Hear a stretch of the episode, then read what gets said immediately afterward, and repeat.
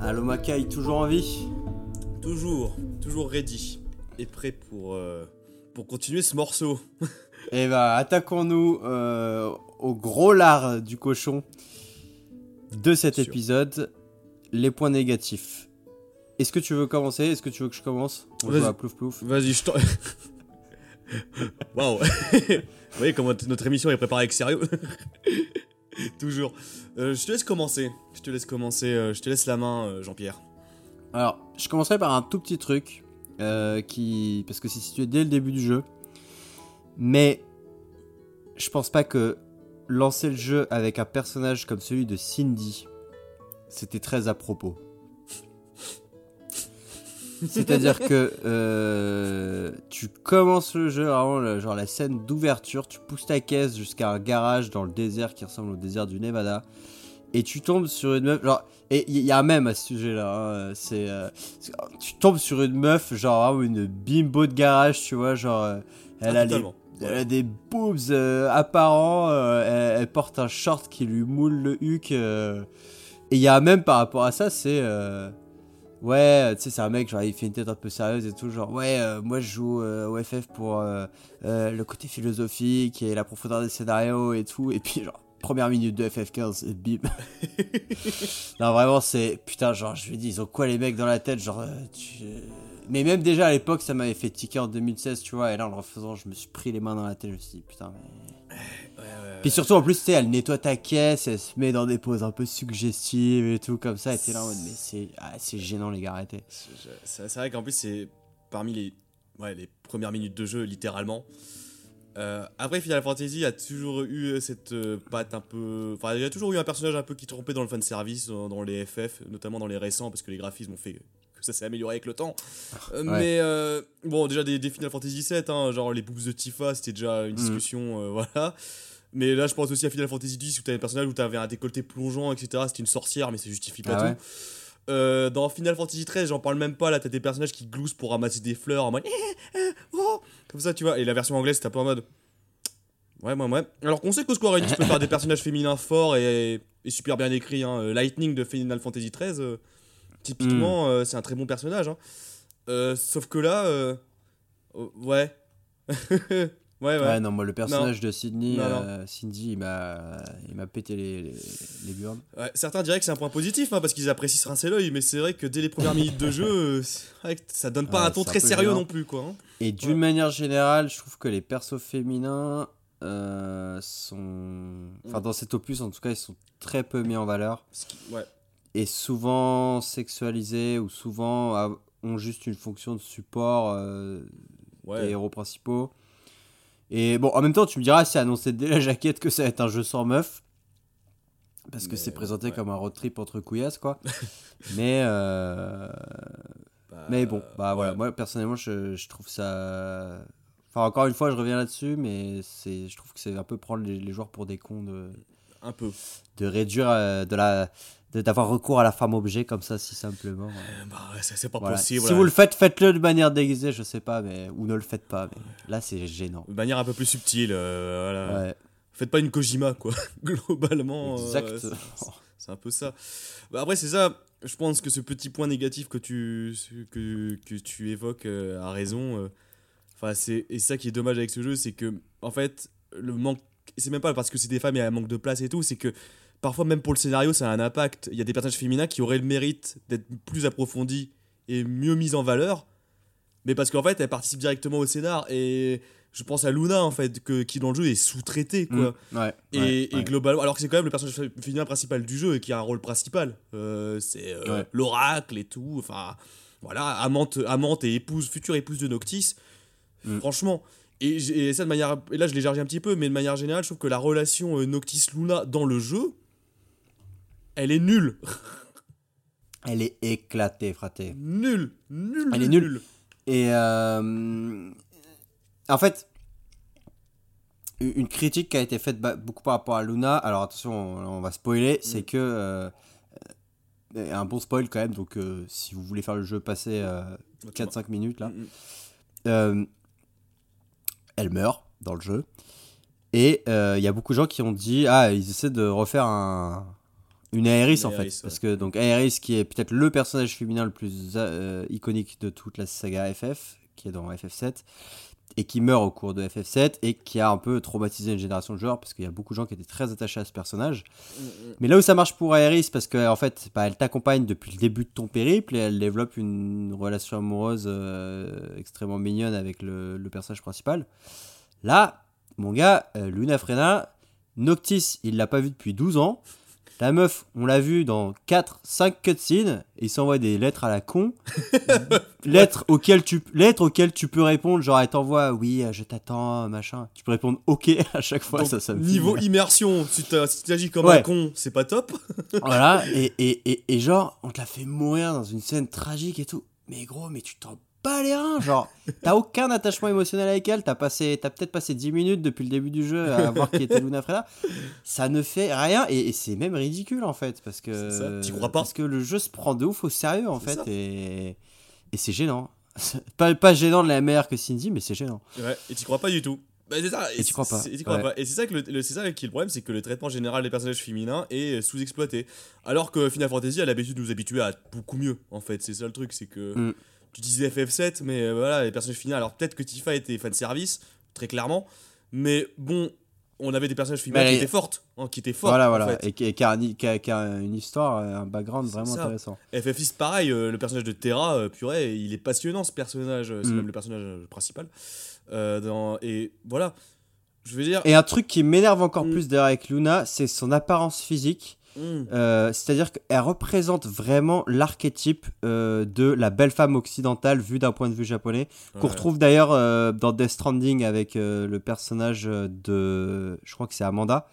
Ah oui, Amanda. c'est ouais. vraiment la, la blonde qui est un côté un peu pur et, et entièrement dévouée au héros euh, Ouais. et qui attend, tu vois, c'est un peu le cliché de la princesse euh, finalement dans son château. Hein, euh, C'est ça. qui et, euh, et qui est voilà qui est, qui est sainte mère de pureté tu vois et et en fait ça m'énerve parce que c'est déjà c'est pas une figure féminine dans laquelle tu crois réellement Euh, et puis et puis surtout c'est enfin c'est neuneux tu vois c'est vraiment ouais encore une fois pour les Ouais, les, les les, gens gens pour des trouve. cons, et voilà, c'est ça, euh, qui découvrent euh, la jante féminine, euh, ou je sais pas quoi d'ailleurs, hein, parce que bon, là, on sait pas trop de quoi ça veut Et traiter. encore une fois, c'est vrai que là, là où Aerys, elle a aussi peut-être un peu, enfin même carrément ce côté-là, euh, mise en avant de la pureté, etc.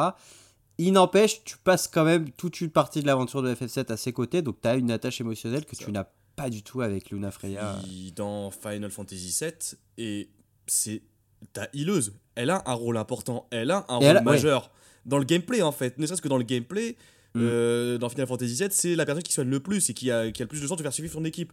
Du coup, en Mm. attachement, tu l'as par le scénario, mais tu l'as aussi par le fait que, bah, en fait, elle était hyper utile. Et quand tu la perds, c'est un déchirement parce que t'es en mode, bon, déjà, parce que t'as placé des matérias euh, hyper importantes et que si tu le joues pour la première fois à FF7, t'es en mode, bah, rendez-moi mes matérias, euh, bande de. Ça va pas du tout ce que vous faites là. Mais pareil, en fait, le personnage, par exemple, dans FF10 qui est Yuna, elle, elle est un peu elle se veut princesse, sauf que, bon, en fait, quand tu vois le scénario, bah, elle est beaucoup plus approfondie que ça. Elle a un passé hyper tragique et elle a une place euh, trop bien mise en avant. Et encore une fois, dans le gameplay, c'est ta healeuse. Et donc, en tant que healeuse, elle a la place centrale de ta team. Parce que dans une équipe euh, ou tour par tour dans les JRPG, si t'as pas de healer qui te met des points de vie, bah ta team, euh, en- dans certains niveaux de difficulté, même face à certains boss, elle va pas tenir en fait. C'est un des rôles majeurs. Ça va balayer, ouais. C'est ça. Tandis que Luna, en fait, bah, bon, elle a un rapport avec la magie, c'est vrai qu'elle a des sorts de soins, sauf que déjà, tu joues pas avec. Euh, et que. Et que. Mais, mais voilà, quoi, tu joues pas avec, t'as aucun attachement émotionnel parce que tu l'as jamais vu dans aucune séquence de gameplay. Et tu la vois 10 minutes à tout casser, 20 minutes peut-être à l'écran, quoi. Mince. Enfin, sur un jeu qui dure plus de 30 heures, c'est. C'est une blague. c'est C'est une blague. C'est une blague. c'est une ouais. blague. ouais, ouais. Et, et c'est encore plus rageant quand tu sais que Final Fantasy euh, euh, peut faire des personnages féminins euh, très bien construits en fait. Enfin, Mm, mm, mm, voilà. voilà. Et l'autre personnage féminin qui me vient en tête, c'est Arachné, euh, Arachnéa, je crois, c'est ça? Aranea, ouais. Aranea, Aranea. qui est peut-être le personnage féminin qui se rapproche plus d'une figure forte et autonome. Ouais. Mais bon, qui porte quand même une armure avec des gros boobs. Voilà. Parce que c'est quand même. Voilà.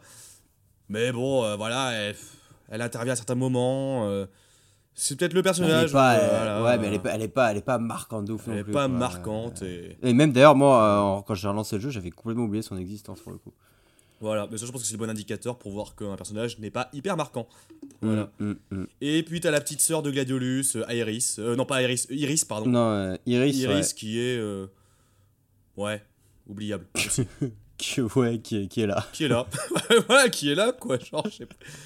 Voilà, ouais. Euh, bon, ça va être premier point négatif, on rentre en douceur. Ouais. Parce que.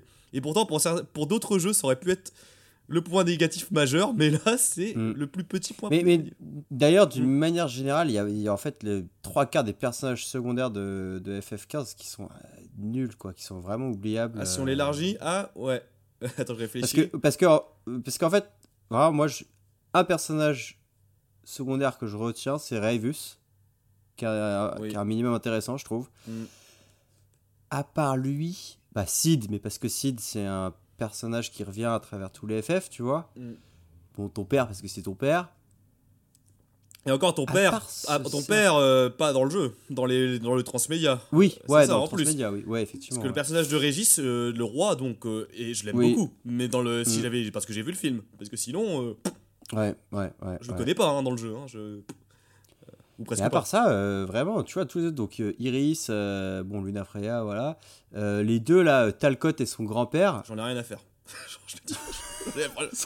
ouais, franchement. euh, mec, genre. euh, euh, même Cor aussi, Cor, euh, Ouais, mais- bah, qui est quand même censé être un personnage important et qui, en plus, d'après ce que j'ai lu, avait un, un rôle beaucoup plus proche de Noctis dans le Versus 13, en fait, et Mm. qui a été complètement évacué pour privilégier le côté euh, road trip entre potes. Totalement.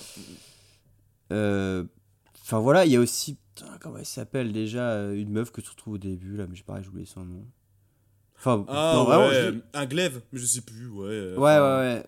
Tu, tu vois, vraiment trois quarts des, des personnages secondaires et. Ouais, c'est en enfin, mode. euh, 90, 80% est oubliable, quoi. C'est en mode balèque. Enfin, genre, tu les Ouais. rencontres, tu les oublies. Enfin, parce Ouais, que déjà, ils ont pas des cara design non plus beaucoup. euh, Enfin, voilà, quoi. Ils ont des cara design un peu Mm. classiques, hein, quand même. Même Mm. trop classiques pour un FF. C'est, Trop c'est- classique, c'est- ouais. c'est- Et par rapport aux personnages principaux, c'est quand même assez chelou. Parce que autant on disait que c'était un boys band, etc. Les autres, par contre, les autres, ils sont. Par exemple, Core, enfin, c'est un mec quand même qui a des cheveux courts et qui est quarantenaire, quoi. hein. Globalement, euh, c'est- Ouais, c'est ça, ouais. je veux dire, il. Ouais, il sait pas qu'il est classe ou pas classe, c'est juste qu'il est là. Enfin, je- tu. Voilà. c'est- voilà. Et même l'antagoniste, enfin, enfin un, ce qu'on peut. Ouais, euh, le, enfin, le, un 2 Terra antagoniste, enfin, bref, je sais plus comment on appelle ça, bref. Le second antagoniste du jeu qui est l'empereur Al- Al- Aldercapt, l'em- l'empereur euh, du Niflheim. Bah, en fait, dans le jeu en lui-même, euh, Bah oui, c'est pareil, lui, on le, on le voit pas, quoi. on le voit pas, quoi. Bah, du coup, euh, voilà. C'est. On retient pas grand chose en fait, c'est vrai que t'as raison du personnage secondaire en règle générale. Mm. Ils sont très mal exploités. Euh, Euh. Vas-y, t'allais te lancer sur un truc. Bah, je vais me lancer sur un, donc un deuxième point, euh, selon moi, euh, négatif. C'est. euh, bah, je parlais de l'exploration qui était en mi-teinte, euh, les moyens d'exploration qui Mhm. étaient en mi-teinte. Mm, Et pour mm. moi, en fait, les moyens d'exploration qui sont en mi-teinte, c'est lié en fait à un truc qui est indissociable. C'est le monde ouvert, en fait. Qui. Mm. Alors, on l'a dit, il est magnifique. Ça, il n'y a pas à dire. Mais en fait, le monde ouvert, ça peut être aussi un point négatif. Et je commencerai par ça, c'est que c'est un peu... Voilà, en fait, le jeu a été vendu dans le marketing, euh, dans la communication, comme euh, le FF qui, voilà, euh, novateur, euh, qui se lance dans le monde ouvert, etc. Tatatac. Oui, et d'ailleurs, on te le fait bien sentir dès le début du jeu parce Ouais. que quand tu. En fait, durant les trois premiers chapitres, tu es sur une petite partie du monde ouvert et tu accèdes au reste de la map bah, une fois que ton. Une fois qu'Insomnia s'est fait attaquer. Et il y a, euh, je crois, Gladio qui dit euh, Oui, euh, le, monde, euh, le monde est vraiment grand. Enfin, il dit un truc du style Ouais. Oui, le monde est vraiment grand et a plein de trucs à nous offrir. Et là, tu accèdes à toute la map. Et euh, voilà, on insiste vraiment sur le fait c'est le premier FF en monde ouvert. Ouvrez grand les yeux, quoi. t'es en mode waouh, c'est parti.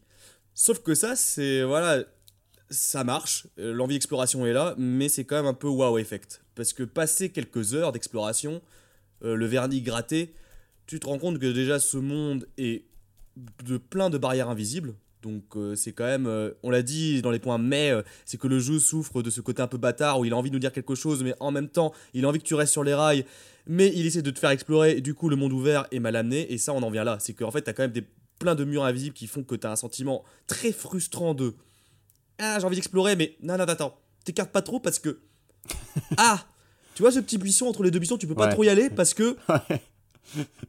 Parce qu'il y a rien parce derrière. qu'il y a rien derrière. voilà.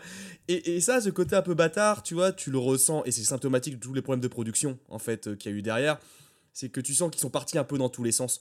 Et ça, tu le ressens fortement dans le monde ouvert, c'est que moi, ce que j'ai vu, ce que j'ai lu, et, et même ça se ressent très facilement euh, quand tu joues, c'est que Final Fantasy, pourquoi il est passé à la sauce monde ouvert, c'est que je pense qu'à la base, c'est qu'il voulait séduire qui comme joueur? Les gens qui en 2010 ont joué au, aux RPG occidentaux, qui se basent, et vu qu'on a dit que FF marchait beaucoup plus à l'Occident qu'au Japon, donc voilà, je pense qu'ils ont voulu continuer dans cette thématique en mode on va plaire, on va vouloir plaire à qui, tu vois, aussi. Ce côté. Aux RPG occidentaux, tu veux dire, euh, tu veux dire plutôt aux, jeux de l'époque en fait. C'est-à-dire, euh, c'était les- Creed, euh, ouais, mais pas, pas forcément les RPG en fait. C'était plus euh, les, tout, tout, Ouais, les tous les ouverts. grosses pontes de l'industrie qui se sont mis au monde ouvert. C'est ça, totalement. GTA 5, Red Dead, Assassin's Creed, enfin c'était la mode de ouais. l'époque et Skyrim, effectivement c'était euh, ouais, c'était pour plaire à ce marché-là, ouais. C'est ça. Et totalement, tu ressens un peu qu'ils ont. Même, tu vois, si tu vois, genre le petit message qu'ils mettent au début du FF, là, euh, du jeu, ça commence un FF qui, plaire, qui doit plaire, enfin, qui plaira aux anciens joueurs et aux nouveaux, tu vois. Mm. Et, et ça, pour moi, cette phrase est symptomatique de, bon, déjà, ce qu'ils essaient de proposer et de promettre, mais de ce qui ne va Mm. pas, en fait, aussi. C'est que, en voulant mettre en place un monde ouvert, euh, en essayant de correspondre à des canons euh, bah, de ce quoi, à quoi ils pensent que les joueurs ont joué et ont été bercés Ouais. dans leur euh, vie de gamer, Ouais. bah, en fait, ils se lon- ils se sont lancés dans un pari un peu bâtard de on va créer un monde ouvert pour plaire aux gens, mais on le maîtrise mal. Et le monde Ouais, ouvert est mal maîtrisé. Tu le ressens à travers, comme on l'a dit, bah, les murs invisibles. Et ça, on en reparlera aussi, mais waouh, les quêtes secondaires d'une qualité, d'une Ouais. écriture indéniable. Tu vois. Alors, juste avant d'évoquer les quêtes Mm. secondaires, pour finir sur l'exploration frustrante, euh, moi, c'est probablement l'un des aspects qui me dégoûte le plus du jeu encore à l'heure actuelle. Ouais. Euh, c'est que on te vend, comme je l'ai dit, l'impression d'un monde gigantesque. Et c'est d'ailleurs corrélé au scénario, parce que le scénario euh, tel qu'il était vendu avant la sortie du jeu, et même au début, c'est vraiment cette idée d'affrontement entre l'Empire du Niflheim, Mm, mm. le royaume de Lucis, et toi, roi en devenir, qui doit trouver ta place là-dedans, en fait. Ça. Et ça, c'est complètement évacué dès le début du scénario. Ça, ça reste en toile de fond. Et en fait, euh, euh, t'as cette partie du monde d'Eos qu'on te laisse explorer, mais au fil de l'aventure, on te laisse la chance de réaliser que en fait, le monde, il est bien plus vaste que la partie que tu peux explorer. Et surtout dans la deuxième partie en fait du jeu, Mm. euh, il y a un moment en fait où tu quittes le monde ouvert et tu te retrouves en fait sur le continent de l'Empire, qui est séparé par une mer avec le tien. Euh, et là, tu es en fait, t'es en train, tu es sur des rails, encore pire que la voiture. et, et en fait, tu parcours une map qui a l'air, tu peux l'ouvrir, tu vois toute la carte du, du, du- du continent, etc. Ça a l'air d'être dingue, t'as des montagnes, t'as des, t'as des villes, etc. Et bah tu les verras jamais. Tu les verras Ouais. jamais parce que euh, tu peux pas sortir du train. Euh, tu peux pas retourner à Insomnia, euh, donc la ville euh, de laquelle tu viens. Et en fait, quand tu retournes, à la fin du jeu, tu peux voir qu'une toute petite portion de la ville. En fait, le jeu te parle et te promet d'une multitude d'environnements euh, bah, que tu verras jamais et que tu pourras jamais explorer parce que euh, il a eu les yeux plus gros que le ventre. Et, et pour moi, vraiment, c'est ça qui me frustre le plus. Et à ce moment où tu obtiens la voiture volante là, à la fin du jeu, et tu te dis, ah bah vas-y, je vais aller, euh, même ne serait-ce qu'essayer de survoler ces zones-là, tu vois, euh, même si je peux pas y rentrer Mhm. pour voir ce que c'est, ouais. Et voilà, t'as les fameux murs invisibles Je te bloque. euh, qui font que même quand t'es en voiture volante, t'es sur des rails, quoi. Ouais. Et c'est ça qui crée une frustration, mais énorme, en fait. euh, Et ça, c'est pour un horrible. open world et pour un FF, c'est un, un échec majeur, quoi. Ça. De... Parce que au moins dans les anciens FF, tu avais une map en fait, une world map, etc. où ton personnage pouvait se balader et tu sais, bah tu pouvais aller d'endroit en endroit. C'était certes hyper scripté linéaire, mais ça, au moins ça, enfin ça, ça faisait le taf, ça faisait ce Mm, qu'il mm, promettait. Là, en l'occurrence, tu sens que le jeu, il allait dans tous les sens dans le développement, ça se ressent, hein, franchement, et que, comme tu l'as dit, ils ont vu trop large, et qu'à un moment donné, et c'est là qu'on là, c'est là qu'on voit la transition Tetsuya Nomura, Hajime Tabata, en fait, quand on parlait en production, c'est que Hajime Tabata, quand il a repris les rênes de manière pragmatique, etc., il s'est dit, ok, euh, je vois qu'on est parti dans tous les sens. Ok, euh, le jeu a une histoire à raconter, et du coup, on va passer d'un monde ouvert. C'est un peu un anti-FF13. Genre, euh, on va passer d'un monde ouvert à. Allez, on faut se remette sur les rails. Tac, c'est maintenant. Donc, l'histoire, faut qu'elle y aille. Faut que ça avance. On a des choses à dire.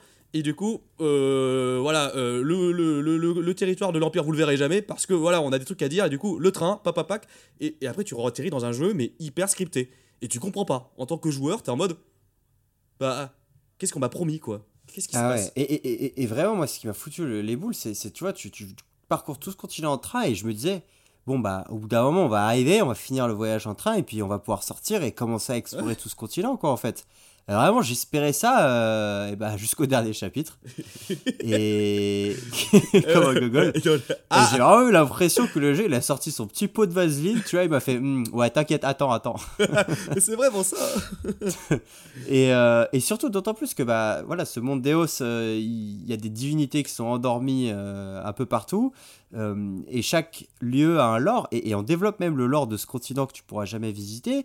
Et, et au final, ça te fait que rajouter de la frustration parce que tu te dis, il y a tout ça à découvrir et ben, je pourrais juste le, le- le lire en fait. euh, J'en Ouais. j'en aurais jamais la- le goût ni la couleur. C'est ça.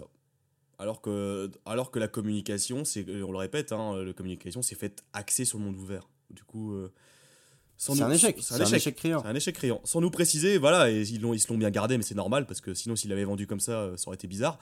Sans, en, tout en regardant que, effectivement, toute la fin du jeu, euh, presque la moitié du jeu au niveau histoire, euh, c'est, linéaire, quoi. Ça, Ouais. ça rejoint, un- voilà. Et au final, moi, c'est ça qui m'a le plus, euh, qui, m'a achevé, c'est que euh, on t'explique, en fait, tout est fait à l'envers. C'est dans le dernier DLC du jeu que Mm. tu as enfin une vraie explication complète du lore de, de- du monde d'Eos, qu'on t'explique vraiment clairement, point par point, comment la Terre a été créée, par qui, comment, et que tu peux voir une carte entière de, du jeu. Et en fait, là, tu te rends compte à quel point c'est fait baiser, quoi. Bah ouais. Parce que la partie que tu explores vraiment au monde ouvert, elle est, elle est petite. Ouais, c'est ça. En fait, c'est, c'est ça. Et- C'est c'est les anciens territoires du Lucis et une petite partie des anciens territoires du Lucis. C'était en mode, mais euh, le continent là. mais euh, putain, le, le- le vol Ah, mais littéral. Ouais. rend l'argent, rend le jeu, Rends le, Square. rends le jeu, mais, mais vraiment. Rend la map. Enfin, ou bien du moins, nous promets pas ce que tu ne peux pas nous donner. Enfin, après, Exactement. C'est ça en fait. Et le truc, c'est que. On l'a dit, hein, c'est lié à une production désastreuse, mais ça n'excuse pas en fait le fait que dans les trailers, il y a eu un mensonge. En fait. Mm. Il y a eu un mensonge. Euh, parce que. Franchement, je pense que tous les deux, on était raccrochés au fait. Putain, on va la visiter cette ville d'Insomnia, non? Ouais. Bah euh, ouais, on la visite, surtout qu'il fait nuit, c'est dégueulasse et on en visite euh, 10 mètres carrés. euh, Euh, Trois pâtés de maison à tout péter. c'est ça, euh, cassé, en plus délabré et sans aucune lumière, ce qui nous laisse Mm. très loin de la ville qui ne dort jamais. Mm. Bon, après, dans l'or, c'est expliqué parce qu'elle a été attaquée, elle est détruite, mais quand même, ça n'excuse pas tout. Quand même. Du coup, ouais, frustration, déception, en fait. Et ça nous amène du coup, effectivement, à ce que tu as abordé, c'est euh, Ah, les quêtes. les, les quêtes FedEx. Ouais. Oui, euh, Les grenouilles. les grenouilles. oh. Les grenouilles qui ont marqué, je pense, une génération de joueurs. Euh, Oui, totalement. Euh, ouais, les quêtes FedEx, oui. Euh, parce que oui, on disait que bah tu sais bah FF s'est inspiré des de comment étaient bouleversés les gens, comment ont grandi les joueurs avec les jeux actuels, notamment le sur enfin les jeux qui sont tout le temps en open world. Bah c'est cool, ils en ont pris aussi le, le pire. C'est-à-dire les quêtes qui n'ont aucun sens. C'est très bien, l'Ubisoftage, comme on appelle ça. Euh, hommage à Ubisoft. Et du coup, euh, voilà, les petites quêtes de grenouilles, on te demande d'aller chercher des, des saloperies de grenouilles sur le bord d'un étang. 5, 6, 7, voilà, des grenouilles rouges, des grenouilles vertes, des grenouilles des- avec un PNJ qui n'a aucune gueule. Enfin, oh, Alors que, alors que je le rappelle, euh, ton territoire natal s'est fait envahir, ton père s'est fait tuer. euh, et puis tu es dans une mission urgente quand même où tu dois aller, euh, tu dois aller sauver ta bien-aimée, quoi, et puis euh, sauver le monde en Sauver fait. le monde. Et là, ben, putain, il y a Jacqueline là qui te demande d'aller chercher ses grenouilles. euh, Jean-Eudes qui te demande d'aller livrer euh, des ingrédients. Enfin, qui sont littéralement à 10 mètres de Jean-Eudes, parfois, et t'es en mode, sans- ah ouais, non, mais- tu te fous pas de ma gueule What is it now? If you don't mind, I'm rather busy at the moment. Oh, it's you boys. Wait, who are you again? And what do you need now? Nothing. You're saying you distracted me for nothing? This won't do. Won't do at all. Precious seconds down the drain. How am I to make up for them? Of course. You boys can help me. Uh, okay. That's the spirit. I was just thinking I could use a few extra hands for catching frogs, to be precise. Wait, what? Frogs? Uh, and if you're thinking any old frog will do, wrong. You're not getting off that easily. Only the red frog native to Ulster suits my needs. You'll need to get knee and elbow deep down at the slough. With that, I'll get back to my work. Remember, it's red frogs, and make sure they're fresh. C'est d'une euh, paresse. Ouais, c'est ouais, ouais. Du remplissage pour le remplissage et c'est insupportable quoi. C'est vraiment rajouter des heures de jeu pour rajouter des heures de jeu. Mais en plus sans aucune sans un cas complexe hein. c'est ça qui Et ce qui est d'autant plus dommage, c'est que dans le lot, t'en as 3-4 qui sont vraiment intéressantes, des quêtes secondaires qui sont un petit peu scénarisées, qui sont un peu, je pense notamment à la quête du Behemoth, Oui. euh, qui est, euh, voilà, un peu... Elle, elle représente rien dans le scénario, mais elle est un peu impressionnante et puis elle est vraiment sympathique à jouer. C'est pour ça qu'ils l'ont mis dans la Mais- démo aussi, tu vois, j'ai C'est- ouais.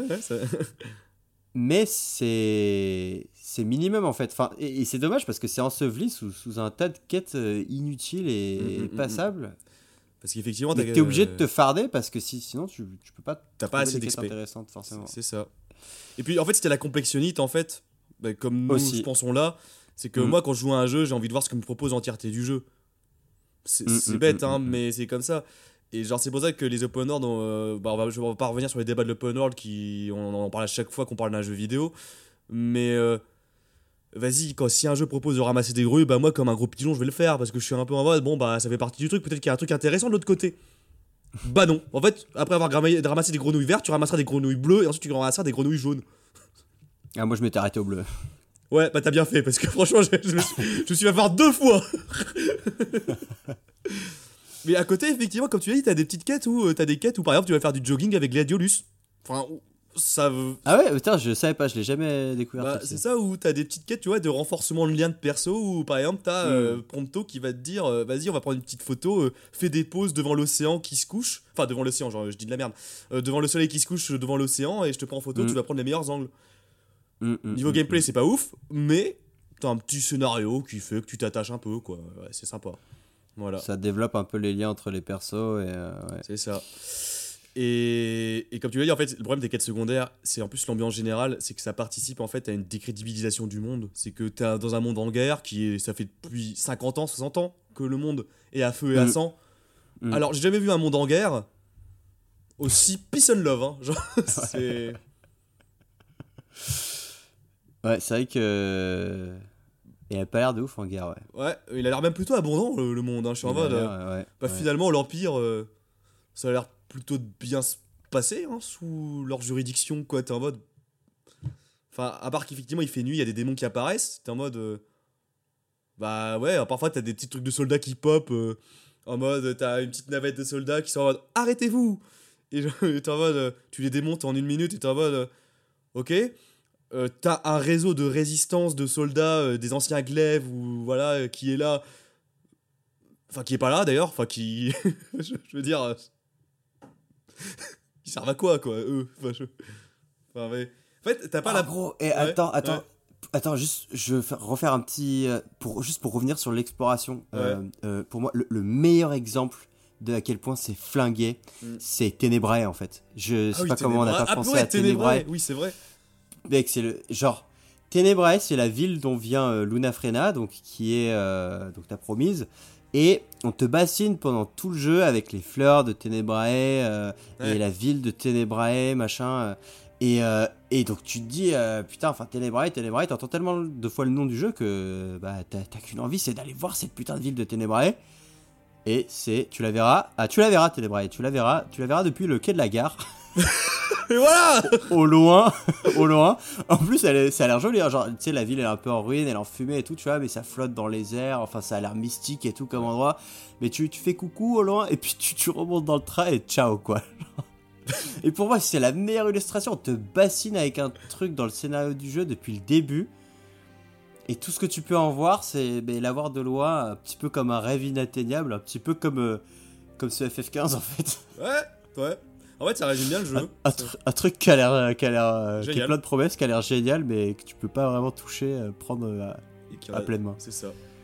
Bon, bah. Ouais, c'est bien résumé, hein. Hein, hein.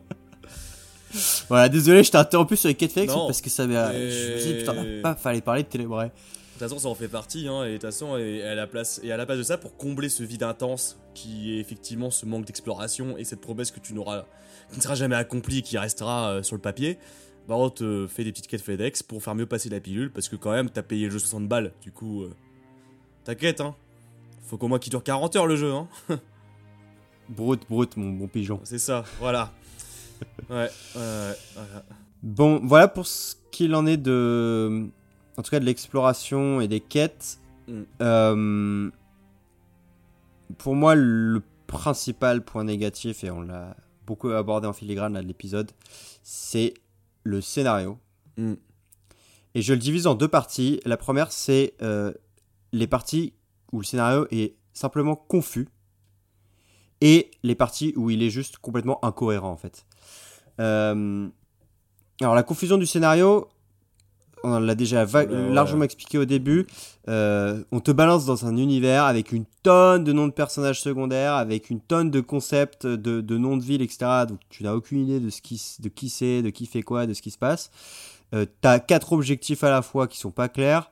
Pourquoi est-ce que tu dois récupérer des armes sacrées? Pourquoi tu dois obtenir la bénédiction de Dieu? À quoi il sert l'anneau? Pourquoi il y a un cristal? Euh, Pourquoi en plus euh, Luna elle passe avant toi pour aller voir chaque divinité mais euh, elle t'attend jamais? Et pourquoi tu dois passer après elle et obtenir... la- Enfin Ouais. voilà, donc déjà ça commence mal. Ça résulte également du fait que c'est la philosophie gruyère, c'est on va combler les parties manquantes avec des, des DLC, avec l'animé, etc. Une nouvelle et tout ça, tout ça, ouais. Euh, la confusion, ça ré- résulte aussi d'Ardine, qui est complètement euh, euh, insaisissable, donc, on comprend pas la motivation et la logique, qui va t'aider tout au long du scénario, euh, mais dont les motivations vont rester complètement obscures. Mhm. Euh, et puis c'est pareil, il y a des trucs aussi. Alors c'est pour ça que je dis que c'est de la confusion parce que euh, en soi, une fois que tu fais tout, ces, ces, ces éléments-là, tu les expliques, tu les rationalises et ils font sens et tu fais ah ok d'accord. Mais il y a, il y a aussi, enfin, il y a des trucs comme ça qui sont qui arrivent comme des cheveux sur la soupe. Et, et alors que ça aurait pu être des putains de reveals genre super bien amenés. Tu vois, je pense notamment, euh, alors attention, à nouveau spoiler, au reveal que les soldats Magitech que tu affrontes depuis le début, et ben en fait c'est des bébés humains. Oui. Oui, ça, Et oui. genre, t- tu l'apprends à la fin du jeu comme ça en mode ah au fait, Ouais, on a oublié. Euh, Mais. Et genre, alors que en fait il y a tout un, un lore, une explication, etc. Mais euh, il, aurait été nécessaire pour ça de vraiment t'expliquer comment fonctionne l'univers et t'expliquer qu'il y a des parasites, machin, euh, Mhm. et, et tu vois, et te l'amener progressivement pour t'amener à cette révélation. Mais là, on le fait dans le sens inverse. On te dit, ah, au fait, euh, c'est des bébés humains, et après, on t'explique pourquoi. Mais c'est trop tard, en fait. Et tu vois, genre, comme ça. Et tu en t'en fiches à la fin fait. du jeu. Et tu t'en fiches, en Et, fait. et c'est ouais, c'est ça. Et ça te fait et puis ça fait vraiment sortie du chapeau, genre euh, en mode ouais vraiment ah en fait. Coucou. Et donc et voilà et toute l'explication elle est elle est dans le dans les DLC. Mais voilà il aurait fallu mettre ça euh, bien avant. En plus pareil là pour le coup on rentre même plus dans, le- dans les incohérences du scénario. Mm. Dans la même section où t'apprends que les mm, Magitech là c'est des bébés humains, et bah t'apprends aussi que Prompto euh, c'était en fait euh, un bébé éprouvette euh, qui était destiné à devenir lui aussi un soldat Magitech.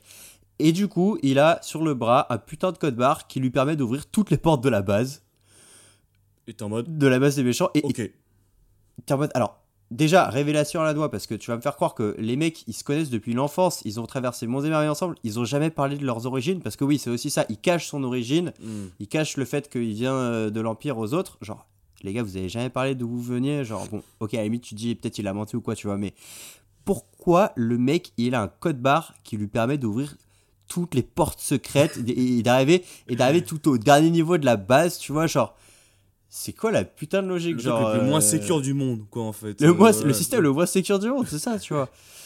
Euh, Enfin, et voilà, il y a plein d'incohérences dans le scénario comme ça. Attends, j'en ai relevé une autre aussi. On parlait du personnage féminin d'Ara- d'Aranea, qui est une, une mercenaire. En- Et, et- et on te présente le fait que Aranea, elle est embauchée par Ardine pour te retrouver. Oui, Pour c'est te vrai, c'est vrai, ça c'est vrai, oui. oui. Et genre, on parle littéralement du mec qui peut se téléporter et qui fait que croiser ta route et qui, et, et qui sait, qui a l'air en tout cas de savoir en permanence où t'es parce que pourquoi il a besoin d'embaucher quelqu'un pour nous retrouver, genre? Alors qu'il te retrouve littéralement dans l'histoire toutes les 1 heure, 2 heures, quoi. Genre. euh, C'est ça, ouais. Euh. Il y a une séquence aussi où Hardin il te kidnappe avec ta caisse. Puis Oui. finalement il te kidnappe pas. Puis en fait il kidnappe juste ta voiture et du coup après tu dois aller récupérer ta voiture dans une base. Et genre mais tu comprends pas ça. Mais en fait, c'est ça, c'est en mode. En fait, Hardin, ça, t'as un peu l'impression que c'est le, le neutral chaos. Tu vois, il juste un petit diablotin qui, qui fait des trucs un peu. Ouais, c'est ça, quoi. ouais. Et Bref. Et à la toute fin, alors là, voilà, c'est un peu le gros reveal du jeu, mais pareil, qui arrive comme un cheveu sur la soupe. Hardin, en fait, est de ta famille et il veut se venger de la lignée du père de Noctis. Mais gros, dans ce cas-là, il a eu mille occasions de le faire tout au long de l'aventure, alors qu'on était juste qu'une Ouais. petite merde, qu'on était. Gros, mais pourquoi tu le fais pas euh?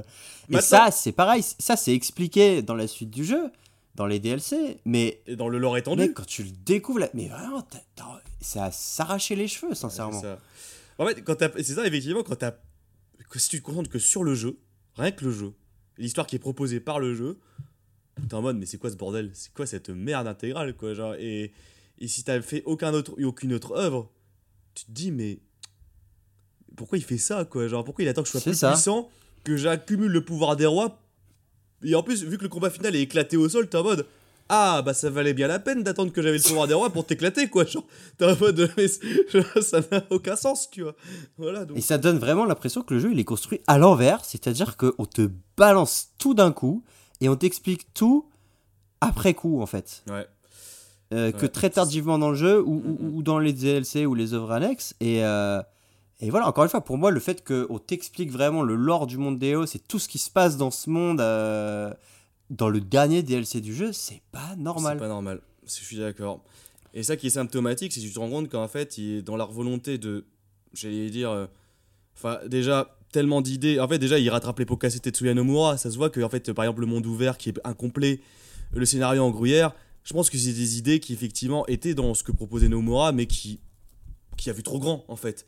Et donc, dans cette volonté de garder ce qu'a proposé Nomura tout en, ayant- en essayant de proposer un produit fini le plus rapidement possible avec Hajime Tabata, euh, le pauvre qui, à la fin, a, a abandonné le navire en mode euh, j'en peux plus, quoi, parce que Mm. euh, c'est pour ça que t'as plein de DLC qui ont été supprimés après, enfin, qui, ont été annoncés mais qui n'ont pas eu lieu. Ah, ça, faut qu'on en faudra qu'on en parle. Bon, ces DLC qui sont devenus une nouvelle. et. euh, oh. Bref, et. euh, et du coup, en fait, tu sens que cette volonté de combler les trous après, c'est symptomatique de tout ce problème de production et tout. Mais ça n'excuse en rien, en fait, toute la communication désastreuse qui. Et ce, ce mensonge, en fait, ils nous ont pris littéralement pour les pigeons pour combler. Bah, déjà, les, les- caisses de Square Enix qui étaient sans doute en, en grande crise, mais aussi pour se dire. Vous inquiétez pas, les amis, euh, votre histoire, elle est là, euh, euh, juste que le patchwork, si vous le recomposez, l'histoire est cool, quoi. Mais le mal est déjà fait. Le mal est déjà fait, en fait. Ça, c'est pas possible. Donc euh, voilà, il y, a- même aussi, il y a des passages, genre il y, a- des moments où j'apprenais des choses et je comprenais des choses sur le scénario grâce au temps de chargement où tu as un petit carton qui est écrit sur le chapitre qui explique ce qui va se passer, enfin ce qui se passe en fait. Et et- il y, a- il y a des moments, en fait, je suis quasiment sûr qu'il y a des éléments de scénario, genre typiquement, je pense à quand tu dois aller au phare de Capcom pour Mm. euh, récupérer la voiture qui est sous le phare en fait. Euh, non, le- pardon, ouais. pas la voiture, le, le bateau Le bateau. pour aller à ouais. Altia. Euh, il me semble bien que le bateau, il est jamais mentionné dans aucune cinématique et que la première fois que tu entends parler, c'est dans le putain de temps de chargement, quoi. Et je me dis quand même, quand quand t'apprends les éléments du scénario grâce au temps de chargement de ton jeu, c'est qu'il y a un problème là. Il y a un petit, il y a, il y a un petit souci, ouais. Ça, et, et littéralement, je sais pas si tu as eu le même ressenti que moi, mais vraiment, il y a des moments, j'ai l'impression que le jeu, il est sorti incomplet parce que parfois, tu as des cinématiques qui se coupent à des moments bizarres et tu as des séquences qui ont l'air d'être absentes, tu vois, genre, euh, vraiment, parfois, tu as des sauts un peu illogiques, un peu étranges dans le jeu. Ah bah de façon, Des sauts de ouais, séquences. pour moi le, le jeu, ça se ressent qu'il a été cut, archi cut, et que plein de passages de gameplay normalement qui devaient s'enchaîner avec une, une cinématique n'ont pas été, enfin ne, ne sont pas faits quoi en fait, et ont été mis dans les dans les bacs et ne sont et n'ont jamais été développés par euh, manque de temps, euh, tout ce qu'on veut, hein, mais Bah, en fait, c'est là que tu. Enfin, je le répète, mais ça se voit que là, tu sens euh, toute la production chaotique qu'il y a derrière ce jeu. Et, et en fait, tu. En termes de ressenti de joueur, j'ai jamais vu quelque chose qui te saute autant à la gueule, en fait. Ouais. Que ce soit pour tout, que ce soit le scénario, que ce soit le gameplay, mais que ce soit dans le, le rythme du jeu, tu sens les hachages, en fait. Tu sens les, euh, les, les coups dans la haie comme ça. euh, et ça, tu t'en rends compte euh, très facilement, en fait. Très facilement. ouais, c'est à peine voilé. C'est à peine voilé. C'est- Et je trouve que ça participe à la confusion ambiante qui règne dans le jeu, en fait. Et euh, dans le scénar. Et dans le ça. scénar. Hum, hum, hum, Je suis d'accord. Voilà, alors j'ai encore beaucoup de sel. Hein. Si, je sais pas si toi t'as d'autres trucs euh, que t'as envie d'évoquer, mais je peux te lancer sur beaucoup d'autres sujets, mon gars. Bah vas-y, lance-moi. Lance-moi. Euh... Alors je te propose que c'était le suivant sur ma liste, mais on va, on va le faire en dernier, je pense, les DLC qu'on verra jamais. Euh, les mais en attendant, je te propose un truc que, qui, qui a peut-être pas sauté aux oreilles de, de beaucoup de gens, mais on a beaucoup parlé des musiques qui sont très bonnes, Mm. mais par contre, pour moi, il y a un vrai problème de sound design dans ce jeu. Est-ce que tu t'es fait la réflexion? Ah, pas vraiment. Là, pour le coup, non. Tu vois, genre. euh, Parce qu'en fait- son design, pour moi, c'était pas un point fort, mais moi, je l'ai pas, Ouais. pas remarqué, ouais. Hum. En fait, moi, un truc qui m'a sauté euh, aux oreilles, c'est que normalement, quand tu explores un open world, et c'est un petit peu inconscient aussi, mais pour moi, ça passe énormément par le bruit. Hum. C'est-à-dire que tu explores plein d'environnements, et, euh, et en plus, là, c'est beaucoup de nature, et souvent, bah, tu as des bruits naturels, tu vois. euh. Et là, si tu fais attention dans ce FF-là, mon gars, t'as quasiment jamais aucun bruit euh, de nature. Euh, tu vois, typiquement, quand il fait nuit, tu pourras avoir des petits bruits de grillons ou des trucs comme ça, t'as air. Quand il pleut, t'entends à peine le bruit de la pluie. Hum. Euh, un truc qui m'a le plus frappé, c'est la quête avec Ramu, donc euh, où tu es censé aller euh, recevoir la grâce de, de Ramu, qui est une invocation. Mec, si tu fais attention, t'as jamais aucun bruit de tonnerre. Enfin, à un seul moment, parce que tu déclenches une, une action Oui, où vrai. vraiment la foudre frappe devant toi, mais il- normalement, tu es censé avoir le ciel qui vrombit au-dessus de toi Mm, pendant mm. toute cette séquence de jeu, t'entends jamais le tonnerre. Et à peine le bruit de la, de la pluie en arrière-plan.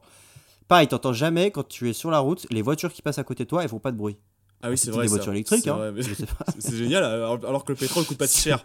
Alors que le quête- Euh, pareil, il y a un, un donjon optionnel qui se passe dans la forêt.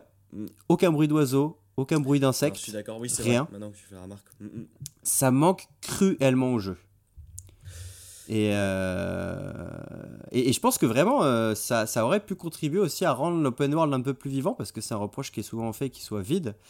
Et c'est un, un truc à la con, quoi. Mais, euh, mais tu vois, de pas, de pas avoir pensé à intégrer ce détail, ça, ça montre pour moi aussi bah, le, le rush et un Mhm. manque de finition, quoi. Et le manque de maîtrise. Le manque de maîtrise. Et le manque de maîtrise. Des choses qu'ils savent moyennement faire, quoi, en fait. Ouais. Ah, que Euh, ouais. Hum, hum.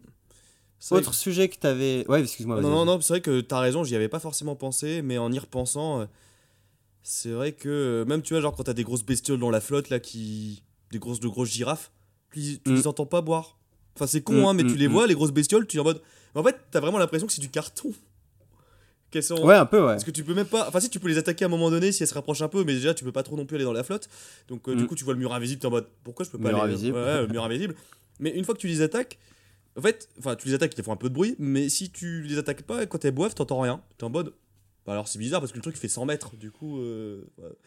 Enfin, voilà quoi, c'est vrai que t'as cette impression un peu carton-pâte, oui, effectivement, avec euh, ce manque de, de bruitage. Et je t'encourage vraiment à essayer de refaire juste une petite, séquence, euh, ouais. petite balade dans le monde d'Eos, tu, tu verras, c'est c'est frappant. C'est calme, quoi, c'est sans bruit. ouais. C'est ouais, c'est beaucoup trop silencieux. Alors, souvent c'est comblé justement par les musiques, mais, mais quand t'as pas de musique, ça fait mort quoi. Et ça, c'est problématique. euh, surtout pour un Et monde ça, c'est problématique. Mm, mm, mm. Autre euh, gros défaut selon moi, je te, je t'ai dit pour moi tout à l'heure que c'est un défaut, c'est les combats, mec, pour moi contre les, les dieux. Ah ouais, Contre toi les invocations. ils sont éclatés. Quand t'as des combats, parce que déjà j'ai été hyper déçu, euh, Ramu, Ah, Rami, t'as pas de tu vas ouais. juste, tu vas le chercher juste activer trois pierres à la con. euh, enfin, c'est d'une tristesse absolue en termes de. Enfin, t'as rien quoi. Ah, t'as- euh, pas de combat, hein, euh, euh, clairement, T'as pas de combat, ouais. Euh, et euh, ça, sent, ça sent le manque de temps ou de budget, je sais pas. Et pour moi, le plus, le pire. Alors, l'exception c'est Ifrit. Le combat contre Ifrit, je le trouve Mm. excellent. Mais par contre, le combat contre l'Hydréenne, contre Léviathan, Léviathan. qui et, et là je reviens à un truc que j'ai dit du coup euh, dans- au tout début du podcast. Ce trailer de l'E3 2013 Hmm. qui avait l'air si incroyable où tu vivais à la fois l'attaque de la ville d'Alticia euh, tu déambules dans des couloirs d'une sorte de palais impérial t'as euh, l'eau de Léviathan qui brise toutes les fenêtres et tu t'es contre des soldats en même temps impériaux. Voilà bah, toute cette séquence là elle a été squeezée. Mm, mm. et le combat contre Léviathan mon gars c'est du God of War Wish Je suis d'accord. C'est du God of War Wish. Et pareil que le combat contre Titan. C'est du God Pareil of que le combat contre Wish. Titan. C'est, c'est, alors c'est ultra épique en termes de mise en scène et tout. ça. Et t'es là, et t'es, t'es pump Mm. up et tout. Tu fais allez, on y va et tout. Au final, c'est des combats super confus. Euh, t'as 2-3 QTU éclatés. Et euh, alors que tout autour est dantesque en fait. Et ça fait, ça fait que en rajouter à la déception Mm. parce que ils sont ratés les combats de, les combats d'invocation, je trouve. Bah, je suis d'accord que en fait les combats en termes de gameplay sont vraiment pas ouf. Mais c'est ça que moi je retiens plus euh, dans ces combats et c'est pour ça que j'en garde un bon souvenir de manière globale, euh, même si ça aurait pu être beaucoup mieux. Euh, c'est bah, effectivement comme tu l'as dit la mise en scène. En fait, la mise en scène, la musique fait que ce, par exemple le combat contre l'Hydréenne, enfin Léviathan, restera un bon moment pour moi parce que en termes, je vais pas dire de jeux vidéo. Parce que pour moi tu joues pas vraiment, hein, parce que tu bourrines des touches pour le balancer des épées quoi. Donc, Ah ouais, c'est, ouais, tu joues pas. ouais, tu, joues, clairement. tu joues pas. Par contre, en termes de mise en scène et de divertissement pur et dur, avec la musique dans les oreilles qui est. euh, Enfin, la musique peut-être la plus épique, une des musiques les plus épiques du jeu d'ailleurs. Ouais. Euh, la musique est dingue. la musique est dingue. Bah, pour moi, ça restera quand même un souvenir euh, assez cool, même marquant, oui, mais bon, on va dire plus cool que marquant. C'est que c'est un moment de fun où je suis devant mon écran, je suis en mode. Ouais Tu vois, genre. euh, mais je joue pas. Pour moi, je joue pas. C'est pas un moment de jeu vidéo. C'est un. Un moment de divertissement, quoi. Je sais pas comment le dire autrement, tu vois. Ouais, non, mais bah, c'est ça, ouais. Faut... Si tu le prends comme ça, effectivement, tu t'as pas de risque d'être déçu. Mais Ouais. encore une fois, moi, cette séquence, euh, j'étais. J'avais tellement hâte de la faire après ce, ce trailer de 2013 qui avait vendu du rêve et euh, C'est oh, la déception, hein. ah, la grosse C'est déception. vrai qu'il y a une petite douche froide. euh, Ouais. euh, surtout que la première phase du combat, où littéralement, ça pour le coup, j'ai même rigolé quand je la faisais, c'est que t'as 10, enfin 4-6 pauvres blocs de ruines, et genre euh, tu balances ton épée, Et tu euh, téléportes. tu te téléportes, tu te raccroches à un bloc, et à un moment donné, si tu te foires sur le Léviathan, tu retombes comme un gros caca dans l'eau, et t'as Léviathan qui est au-dessus de toi en mode. Euh, comme ça, qui gueule, et toi t'es dans l'eau, t'es en mode. franchement, je Ah, c'est ridicule. et franchement, je tape en mode. Et à côté, t'as la musique qui fait. Non, non, non, non. Et toi, t'es en mode. euh, Non, Ouais, je suis, je suis pas d'accord qu'en termes de d'expérience euh, jeu vidéo ludique, Mm. c'était pas. C'est du God of War Wish, tu l'as dit quoi. Ouais. ouais, ouais, Ouais. ouais. Je suis d'accord. Et donc, euh, bah, dernier sujet, mec, la- l'annulation des DLC. Et là, t'en parleras mieux que moi parce que tu euh, tu t'es plongé quand même pas mal dans les nouvelles. Mm, mm. Euh, bah, vas-y, gros, explique-nous ce qui s'est passé. Bah, en fait, il y a 4 DLC qui sont sortis en tout. donc, bon, déjà, qui, comme on l'a dit, essaient de combler le gruyère qu'est le jeu en termes de scénario. Parce que, quand même, les épisodes pris séparément, les 4 DLC qui sont sortis, ils ont quand même leur importance scénaristique, tout à chacun. Surtout le Ouais, dernier. attends, tu parles de ceux qui. Ouais, parce que. Ouais, Enfin- moi, c'est pareil. Euh, genre, pour moi, les, les, les, les trois DLC. euh, alors, les, les trois premiers DLC qui sont sortis, c'est euh, Ouais, Prompto, Prompto, Ignis et et Gladiolus. Gladiolus. Parce qu'en fait, c'est pareil. Alors, dans le scénario principal du jeu, à chaque fois, il y a un moment euh, du jeu où, euh, où ils se séparent et où il y a un des personnages qui se barre. Mm, mm. Et quand tu fais l'aventure principale, bah, tu sais pas ce qu'il part faire. et, et, et en plus, bah, moi, quand j'ai fait le jeu principal, il n'y avait pas encore la perspective du DLC. Et donc, déjà, tu disais, bon, ça sent bien que les mecs, ils font exprès de t'enlever une partie du jeu pour te la revendre derrière. Mais en plus, vraiment, tu sais pas pourquoi les mecs se barrent, quoi. Enfin, c'est. Surtout Mm. Gladiolus, il est censé protéger le roi, c'est censé être le bouclier du roi. Le mec fait, Hmm, j'ai un truc à faire. T'inquiète. ciao. Et, euh... et donc, derrière, effectivement, c'est pour te vendre 3 DLC qui, je trouve, sont relativement faibles. En Sont faibles. Sont, très sont, sont pas très intéressants. Ils sont faibles niveau gameplay. Peut-être euh, Ignis et Prompto un peu moins quand même, et ils sont un peu plus. euh, mais Gladiolus est très dispensable parce que, bon, à part le combat, ouais, Gilgamesh, bon, j'adore Gilgamesh, hein, c'est un, un personnage récurrent dans FF. Ouais, Euh, et d'ailleurs, le Gilgamesh de FF15, il n'y a pas à dire, son rôle est très stylé. Euh, même si tu l'apprends euh, après. Enfin, parce que. Avec, enfin, non, dans le transmédia, excusez-moi. Gilgamesh, tu l'apprends plus ou moins dans le transmédia. Mais bon, le combat est un peu nul, mais voilà. Euh, Bah après, en fait, ça, les trois DLC ne brillent pas par leur gameplay, parce que les- euh, enfin, c'est quand même pas super bien fait, hein, on va pas se mentir. Mm. Par contre, bon, l'histoire, je me dis, bah, en fait, moi, tu vois, vu que j'ai acheté la version Windows où c'était compris dedans, je suis en mode, bah, Ouais, bah pareil. allez, je suis un peu en mode, allez, c'est donné, enfin, c'est donné, Ouais. c'est dedans, pourquoi pas. euh, j'ai- Et Prompto, Prompto à la limite, c'est vrai que bon, euh, mais si tu as regardé du coup les l'animé, t'as as déjà beaucoup d'éléments sur lui. Prompto, c'est quand même un personnage assez intéressant parce que c'est le plus insupportable des quatre, mais c'est aussi celui qui a le passé le plus compliqué. Mm. Euh, et c'est vrai que le DLC revient sur ça. Et puis t'apprends aussi des choses pas mal sur l'Empire pendant euh, l'épisode qui, qui seront é- élaborés plus dans l'épisode Ardine. Donc. Et puis c'est pareil, l'épisode Ignis, t'as quand même la relation avec Revus et t'apprends beaucoup de choses ça. sur Revus. Donc c'est deux épisodes qui te donnent quelques billes sur l'aventure principale, donc ça, ça va. Mais tu vois, je me remets dans le, dans le contexte de l'époque, c'est-à-dire que je sais pas, je crois que les DLC sont sortis à 10 euros pièce euh, Ouais. chacun.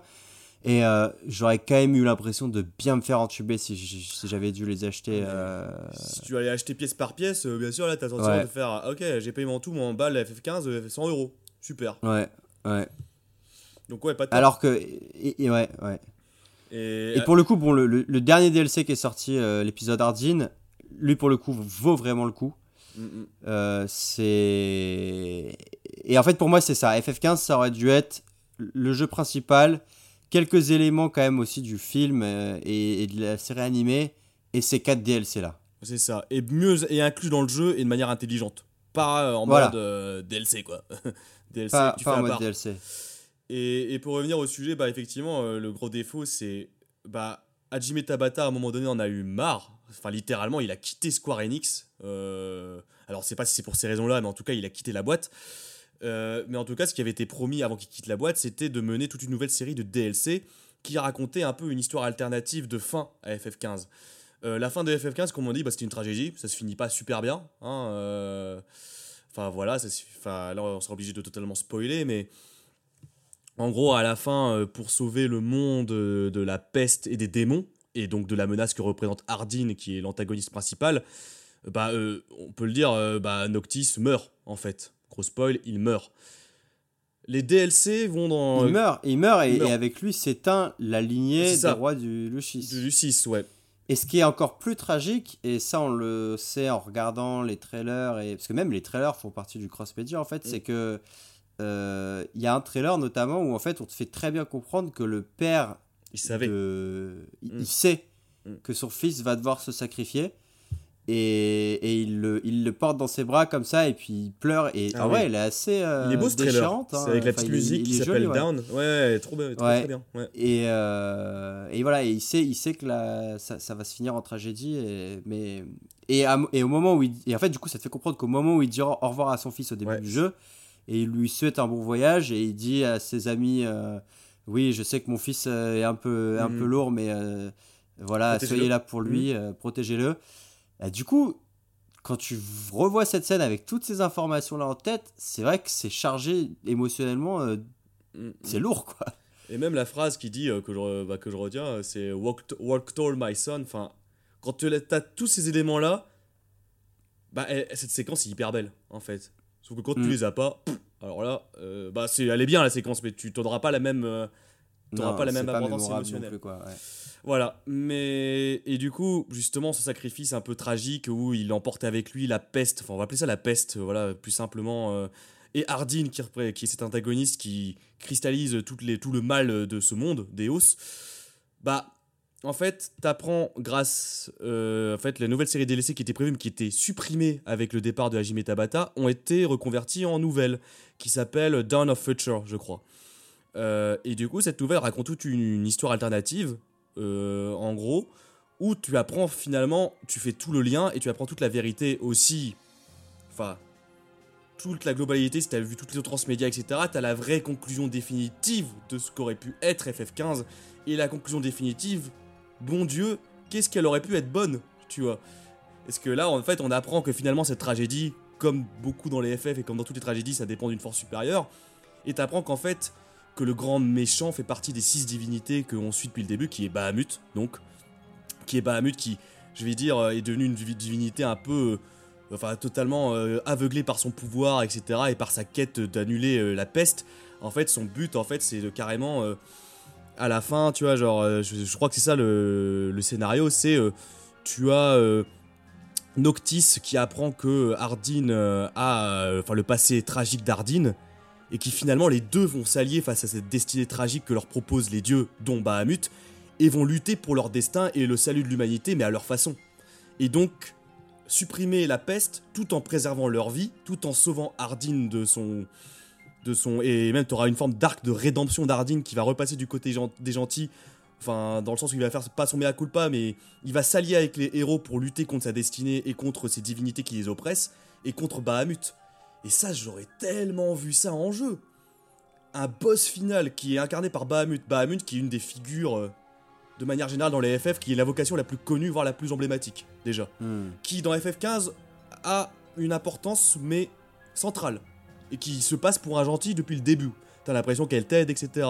Et que t'apprends qu'en fait, finalement, sans être le grand méchant, parce qu'on peut pas appeler ça euh, un méchant, un vilain, mais euh, qui, il représente quand même l'antagoniste principal qui est, on va dire, au cœur de, des manigances, au cœur justement de cette manipulation de, de la destinée, du sort du roi élu, etc., pour faire disparaître la peste, mais à sa manière. Tu te rends compte que c'est lui qui en fait qui condamne un peu l'humanité aussi à sa façon. Bah cette révolte contre les dieux, etc. Ça c'est le cœur d'un FF, tu vois aussi. Cette révolte contre le destin, la rébellion et tout, ça c'est un thème mais que tu vois, euh, enfin qui, est vraiment cher au Final Fantasy, tu vois.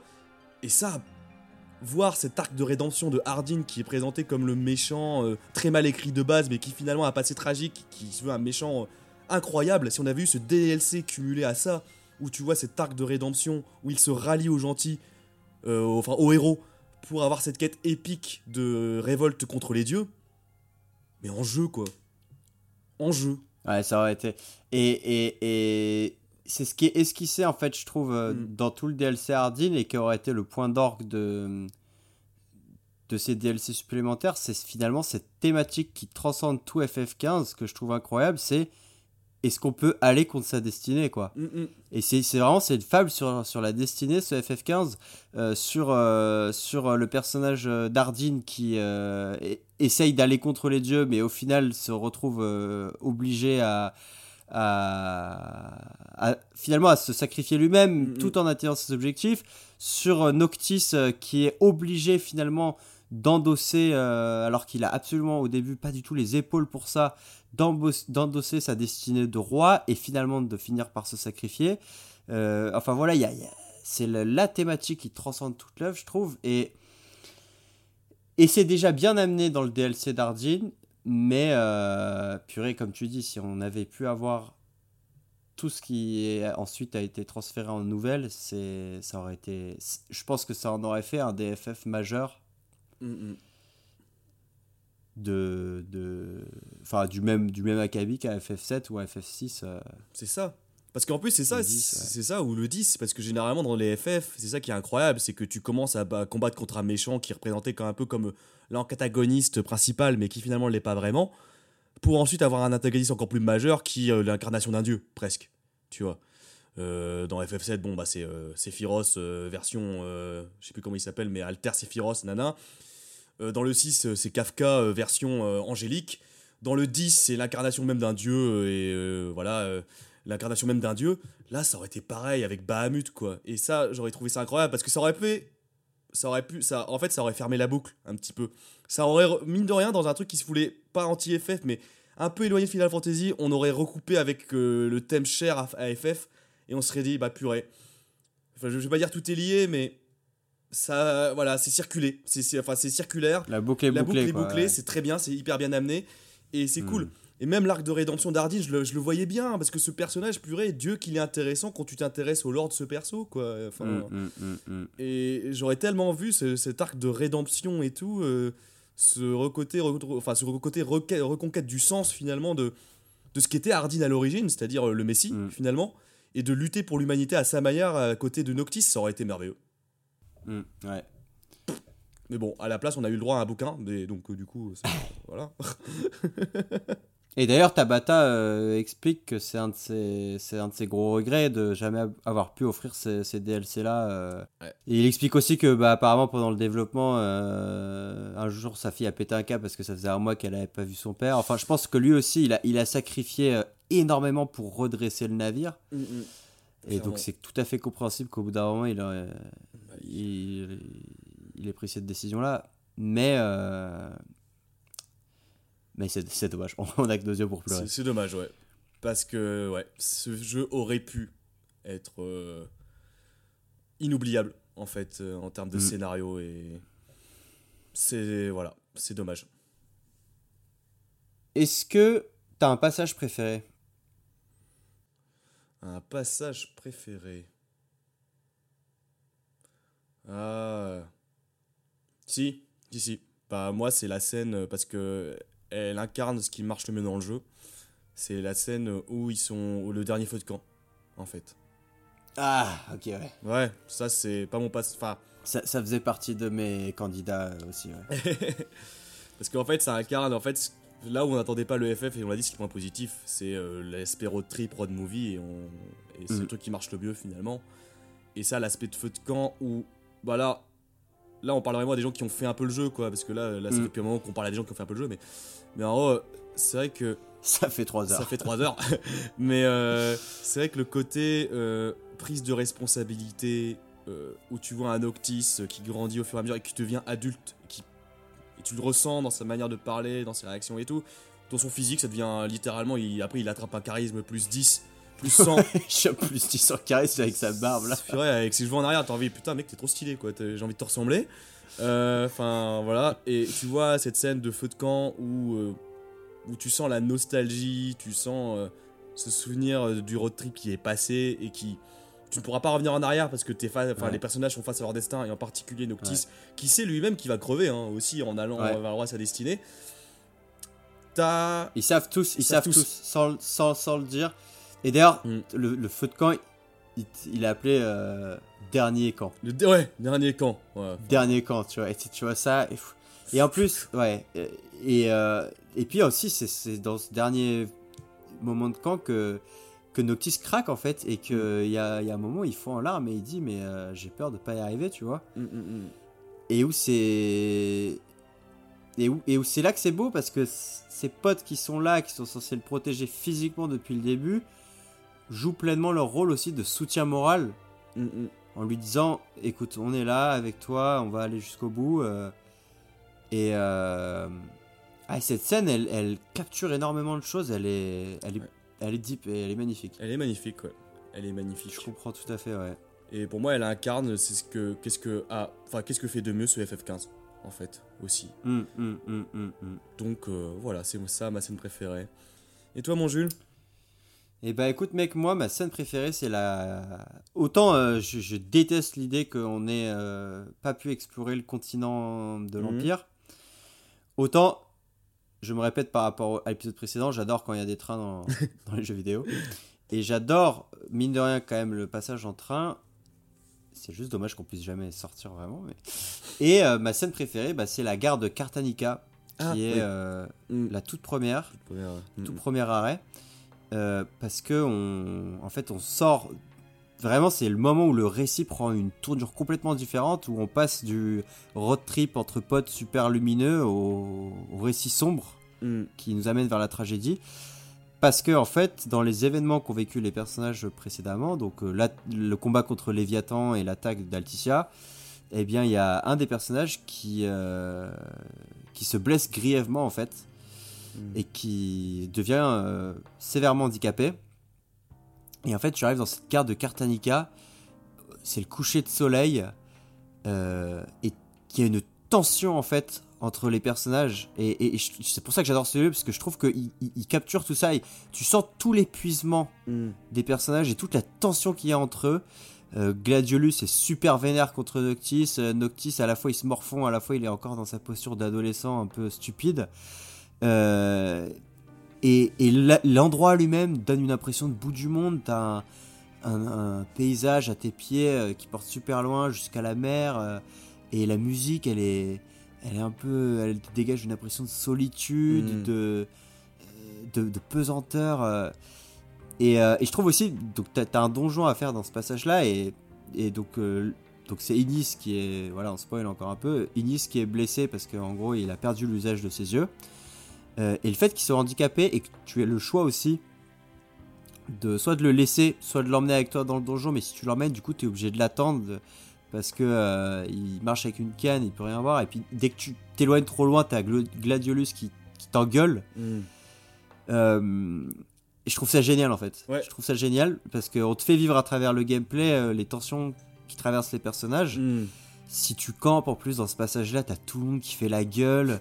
Et comme, et comme Ignis peut plus cuisiner, justement, tout le monde bouffe une vieille boîte de conserve dégueulasse, tu vois. euh, Et vraiment, enfin putain, tu fais. oh là, tu fais- oh, putain, La vache, la douche froide. ah ouais, la douche froide de ouf, quoi. Et, euh... et ouais, donc pour, pour, pour moi, pour euh, ce, ce passage-là, pour tout ce qu'il transmet en termes de changement d'aventure, et avec le dernier camp, ouais, je pense que c'est c'est mes deux passages préférés du, du jeu, ouais. Mm. Bah c'est ça en fait, et les deux séquences en fait assez différentes mais quand même rejoignent un truc qui marche bien, c'est que, enfin ce qui a marché mieux dans CFF, c'est l'aspect camaraderie, et en fait que ça nous impacte ouais, en fait. ouais, ouais, ouais. Et c'est ça qui est incroyable dans, quand même dans le jeu, c'est que, c'est même pas quand même, c'est ça qui est incroyable dans le jeu, c'est qu'il réussit à nous faire attacher à ce groupe de petits personnages, et euh, que t'es investi émotionnellement en fait. Mm, mm, Mine mm, de mm, rien. Enfin voilà, malgré les défauts du jeu, t'es quand même euh, pris dedans quoi, dans ce petit groupe. Donc euh, c'est ça qui est intéressant avec ces deux séquences, je suis d'accord, et ça cristallise tout ce qui va bien. Ouais.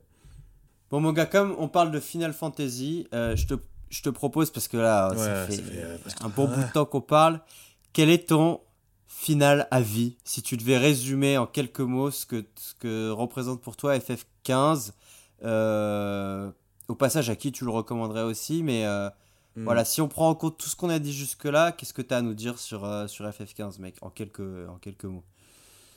Euh, bah, j'ai souvent dit dans tout au long de l'épisode, mais pour moi, FF15, c'est euh, celui qui aurait pu être. Euh, après, je pense qu'il a à prendre pour ce qu'il est, en fait, aussi. Et comme j'ai dit, là où il, on l'attendait pas au tournant, c'est là où il a le plus surpris, c'est-à-dire l'aspect road movie, l'aspect phénomène entre potes, l'envie de voyage, etc. C'est fait partie des rares jeux, not- notamment avec d'autres que j'ai en tête en open world, mais qui m'ont donné, qui me donnent envie de partir en vacances, en fait.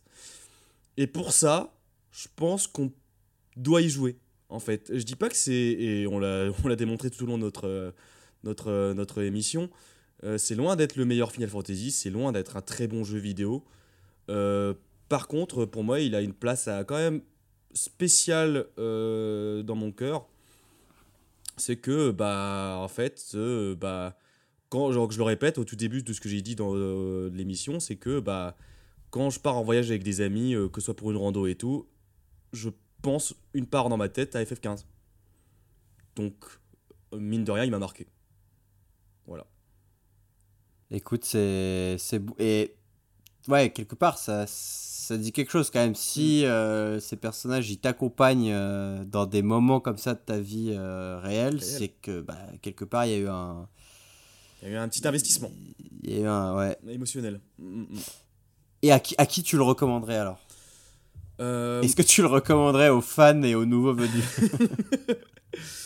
Euh, pff, aux fans de FF, ah, pff, ouais, non, en vrai, je sais, je sais pas, parce que je. Non, c'est pas- non après, je le recommanderais à qui? Oui, bon. euh, Maintenant, vu l'état où il est sorti, tu vois, genre avec la version Windows, avec tous les DLC et tout, et tout le truc transmédia aux alentours, je veux dire, je recommanderais effectivement à ceux qui veulent une expérience, peut-être une première expérience RPG qui les déboussole pas trop, quoi, non plus. Enfin, en particulier JRPG qui les déboussole pas Mm. trop. Parce que Mm, c'est vrai mm. que pour le coup, adapté aux nouveaux venus, oui, parce que ce jeu se veut tellement euh, globalisant dans son gameplay, à tel point qu'il est très mal fait, ça on l'a dit, que bon, il, il déboussera pas beaucoup de joueurs. En fait, donc c'est vrai que c'est pourquoi pas pour un premier JRPG, ça peut être une approche. Peut-être même pour un premier FF, ça peut être une très bonne, une, une Mm, première approche mm, aussi. mm, Peut-être. Ça, c'est vrai. Euh, après, pour les, vraiment les fans inconditionnels de FF, euh, je suis un peu moins convaincu pour ça. Euh, je suis un petit peu moins convaincu. Parce que le scénario, malheureusement, pâtit de trop d'écueils qu'on a déjà cités. Du coup, oui, pour peut-être ceux qui voilà, recherchent cette expérience, comme je l'ai dit, un peu road movie, ça, 100%. Euh, ceux qui veulent découvrir Final Fantasy par une porte appréhensible, parce que je vais pas vous demander de commencer Final Fantasy par FF7 maintenant. Euh, ça Mm, mm, comment... mm, Alors mm. FF7 Remake, je dis pas, mais FF7 l'original, ce serait quand même demander un peu beaucoup. euh, parce que le jeu a bien vieilli quand même. Mais ça peut être Ouais. une petite porte d'entrée dans les Final Fantasy et dans ce qui est proposé en tant qu'FF actuellement, même s'il sera amené à changer avec FF16. Parce que là, la tournure va prendre enfin, la, la tournure va être totalement différente, je le sens. Voilà. Et toi, mon Jules? Même question, Écoute, euh, phrase euh, finale euh, sur FF. point final sur FF15, ta conclusion et à qui tu Point final sur FF15. euh, en- en- en- dans les grandes lignes, voilà, c'est un scénario et un lore ultra ambitieux, euh, mais trop mal exposé, euh, en partie à cause du cross-média, mais pas que. Voilà, il y a tous les, tous les problèmes inhérents au scénario du jeu qu'on a déjà pointé. Euh, alors déjà, moi, un de mes conseils pour les gens qui voudraient le faire, euh, c'est, j'ai trouvé en fait un guide, euh, c'est un gars qui a fait ça sur un forum Steam, euh, s'appelle Order of All Final Fantasy 15 Universe Content. Mhm. Et en fait, c'est un gars qui met de manière numérotée l'ordre le plus pertinent pour découvrir tout le contenu de Ah. Final Fantasy en prenant en compte euh, le film, les crossovers, etc. Et en gros, voilà, il te... et notamment, tu vois, il te dit de, par exemple, regarder le film une fois que tu as fait le chapitre 3 pour découvrir du coup ce qui se passe euh, à ce Mhm. moment-là chronologiquement dans le jeu. Et du coup, je pense que c'est pas une mauvaise manière de faire le jeu parce que ça te permet d'avoir la vue d'ensemble. Il te met aussi les nouvelles quand, quand les lire et tout. Et surtout, ça te permet de pas faire le jeu d'une traite Mhm. euh, et de pas être paumé en fait euh, dans le. Et je pense qu'en fait, quand tu approches la chose comme ça, même le cross-média devient vraiment intéressant parce que tu. Ça veut dire que tu vas te plonger dans une œuvre pendant un mois ou deux mois, tu vas être full Mhm. FF 15 et, euh, et tu, vas, tu vas vraiment vivre, euh, vivre l'aventure euh, au quotidien en fait. Et, et moi je trouve que pris comme ça, le, le côté cross-content, il peut être vachement intéressant, tu vois. Mhm. Parce que ça te permet d'aller beaucoup plus loin que juste un jeu vidéo et parce que, euh, et parce que voilà, l'histoire, on l'a dit, est, est vraiment intéressante. Donc c'est pour ça que sur le côté cross-content, en fait, je trouve que l'idée, elle est pas forcément Ouais. mauvaise sur le papier, c'est juste qu'elle elle a été trop mal exécutée. C'est Et ça. tu vois, il aurait, Mm.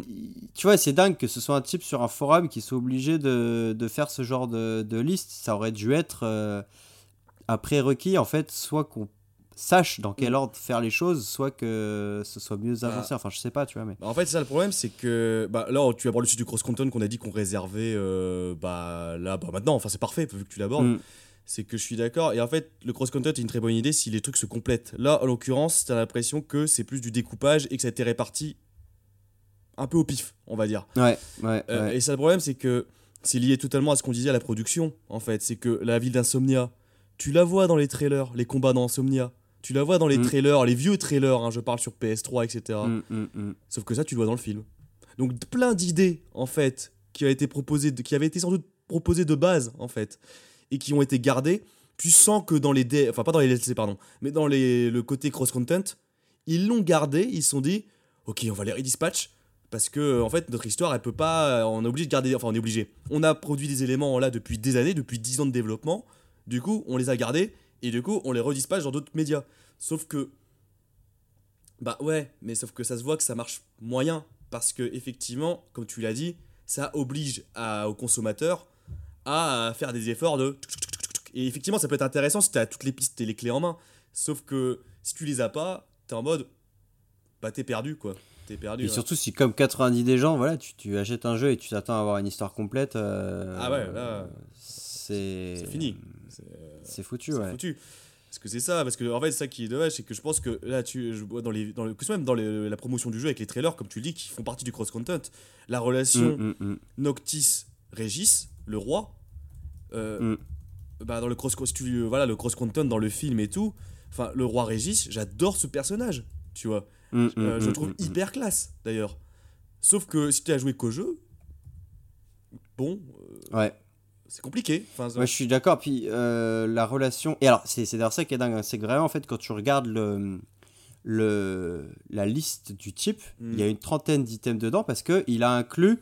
euh, il y a apparemment, je crois, un jeu mobile qui est sorti euh, Oui, pendant oui. la période de promotion du Ouais. jeu.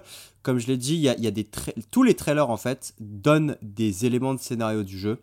Donc c'est important de regarder les trailers même pour comprendre le scénario. Et, et même ça d'ailleurs, en fait, je trouve ça ultra intéressant. Comme euh, c'est-à-dire que euh, bon, les trailers, ils ont le défaut de montrer des choses que tu feras jamais dans le jeu, mais par contre, ils ont l'intérêt que ils, ils apportent en fait, c'est des pierres de scénario du jeu. Tu vois, par exemple, il y a un Mm. trailer qui est incroyable où tu vois Noctis qui passe à travers plusieurs décors, etc., et qui essaie de rejoindre Luna. Et en fait, c'est le rêve qui fait la veille du départ. Oui, oui, oui. Euh, Mm, mm. Et donc voilà, tous les trailers, où je parlais du trailer avec le père qui tient le fils dans ses bras. Euh, les démos aussi, tu as deux ou trois démos qui sont sorties euh, et qui s'inscrivent chronologiquement dans l'histoire de FF. Et donc en fait, voilà, ça, et, et- et donc le mec il met les liens à chaque fois des vidéos YouTube parce que forcément les démos euh, tu peux plus y jouer, etc. Mais donc tu as, des gens qui ont tout mis sur YouTube. Mais tu vois, c'est voilà, c'est à la fois, euh, je- ouais, c'est à la fois intelligent, mais à la fois euh, complètement mal pensé. Et, Ouais. parce et donc que- voilà, je, je- je t'encourage même toi aussi et tous ceux qui le font à regarder la liste de ce gars et à, et à le faire dans, dans l'ordre que lui préconise parce que c'est très pertinent. Et je pense qu'effectivement, euh, si les gens le font dans ce truc-là, dans cette volonté d'ordre et, euh, euh, explorer à fond le cross-content, je pense qu'ils ont une expérience, en tout cas, qui vaut le coup. Et avec un scénario, comme on le dit, on n'arrête pas de le lire, qui est bon. Si tout, tout le patchwork, tout recomposé, le scénario est génial, quoi. Mais il faut, bah non, faut faire les efforts pour, maintenant, en fait. Ouais. Et justement, euh, je rattache du coup avec mon, mon, final, mon avis final, c'est que... euh, alors déjà, malgré tout, j'étais surpris d'apprendre que c'est quand même un des FF qui a été parmi les plus vendus. Euh, Et donc, en fait, quand tu t'intéresses à l'histoire du... Quand tu prends en compte l'histoire du développement qu'on a raconté au début, moi je trouve que tu vois à quel point en fait le projet est foncé dans le mur avec euh, Nomura à sa tête, euh, qui avait toujours des idées de- plus folles les unes que les autres et plus démesurées. Et tu vois, moi je me suis dit quand même, bah BG à Tabata d'avoir quand même réussi à boucler le truc et d'avoir honoré sa réputation de mec carré qui fait les choses. Parce que en fait, il a été, voilà, ça a nécessité énormément de sacrifices et en fait, c'est, je pense qu'il était dans une position où quoi que tu fasses, t'allais forcément à un moment ou un autre haïr les fans et te faire cracher dessus par les fans. Mm, mm, mm. Parce que Nomura avait tellement vendu du rêve avec tout que, euh, que t'allais forcément, fa- fallait forcément revenir sur des choses à un moment et ce qu'il a dû faire. Et voilà, donc, donc je pense qu'il y a ce premier temps où vraiment euh, Tabata euh, bah, BG à lui, tu vois. Et ce deuxième temps où on a l'impression que, euh, voilà, avec tous ces DLC qui sont sortis après coup, que le jeu il a été écrit euh, après coup. Et que. euh, enfin, voilà, moi je me pose vraiment la question est-ce que l'histoire des DLC, notamment d'Ardine et de tout ce qui en a suivi dans les nouvelles, c'était quelque chose qu'ils avaient déjà pensé et esquissé avant Ou est-ce que c'est vraiment derrière on essaie de réparer les pots cassés et du coup de manière plutôt, euh, plutôt bien? Je sais pas, on aura peut-être probablement jamais la réponse. Mm.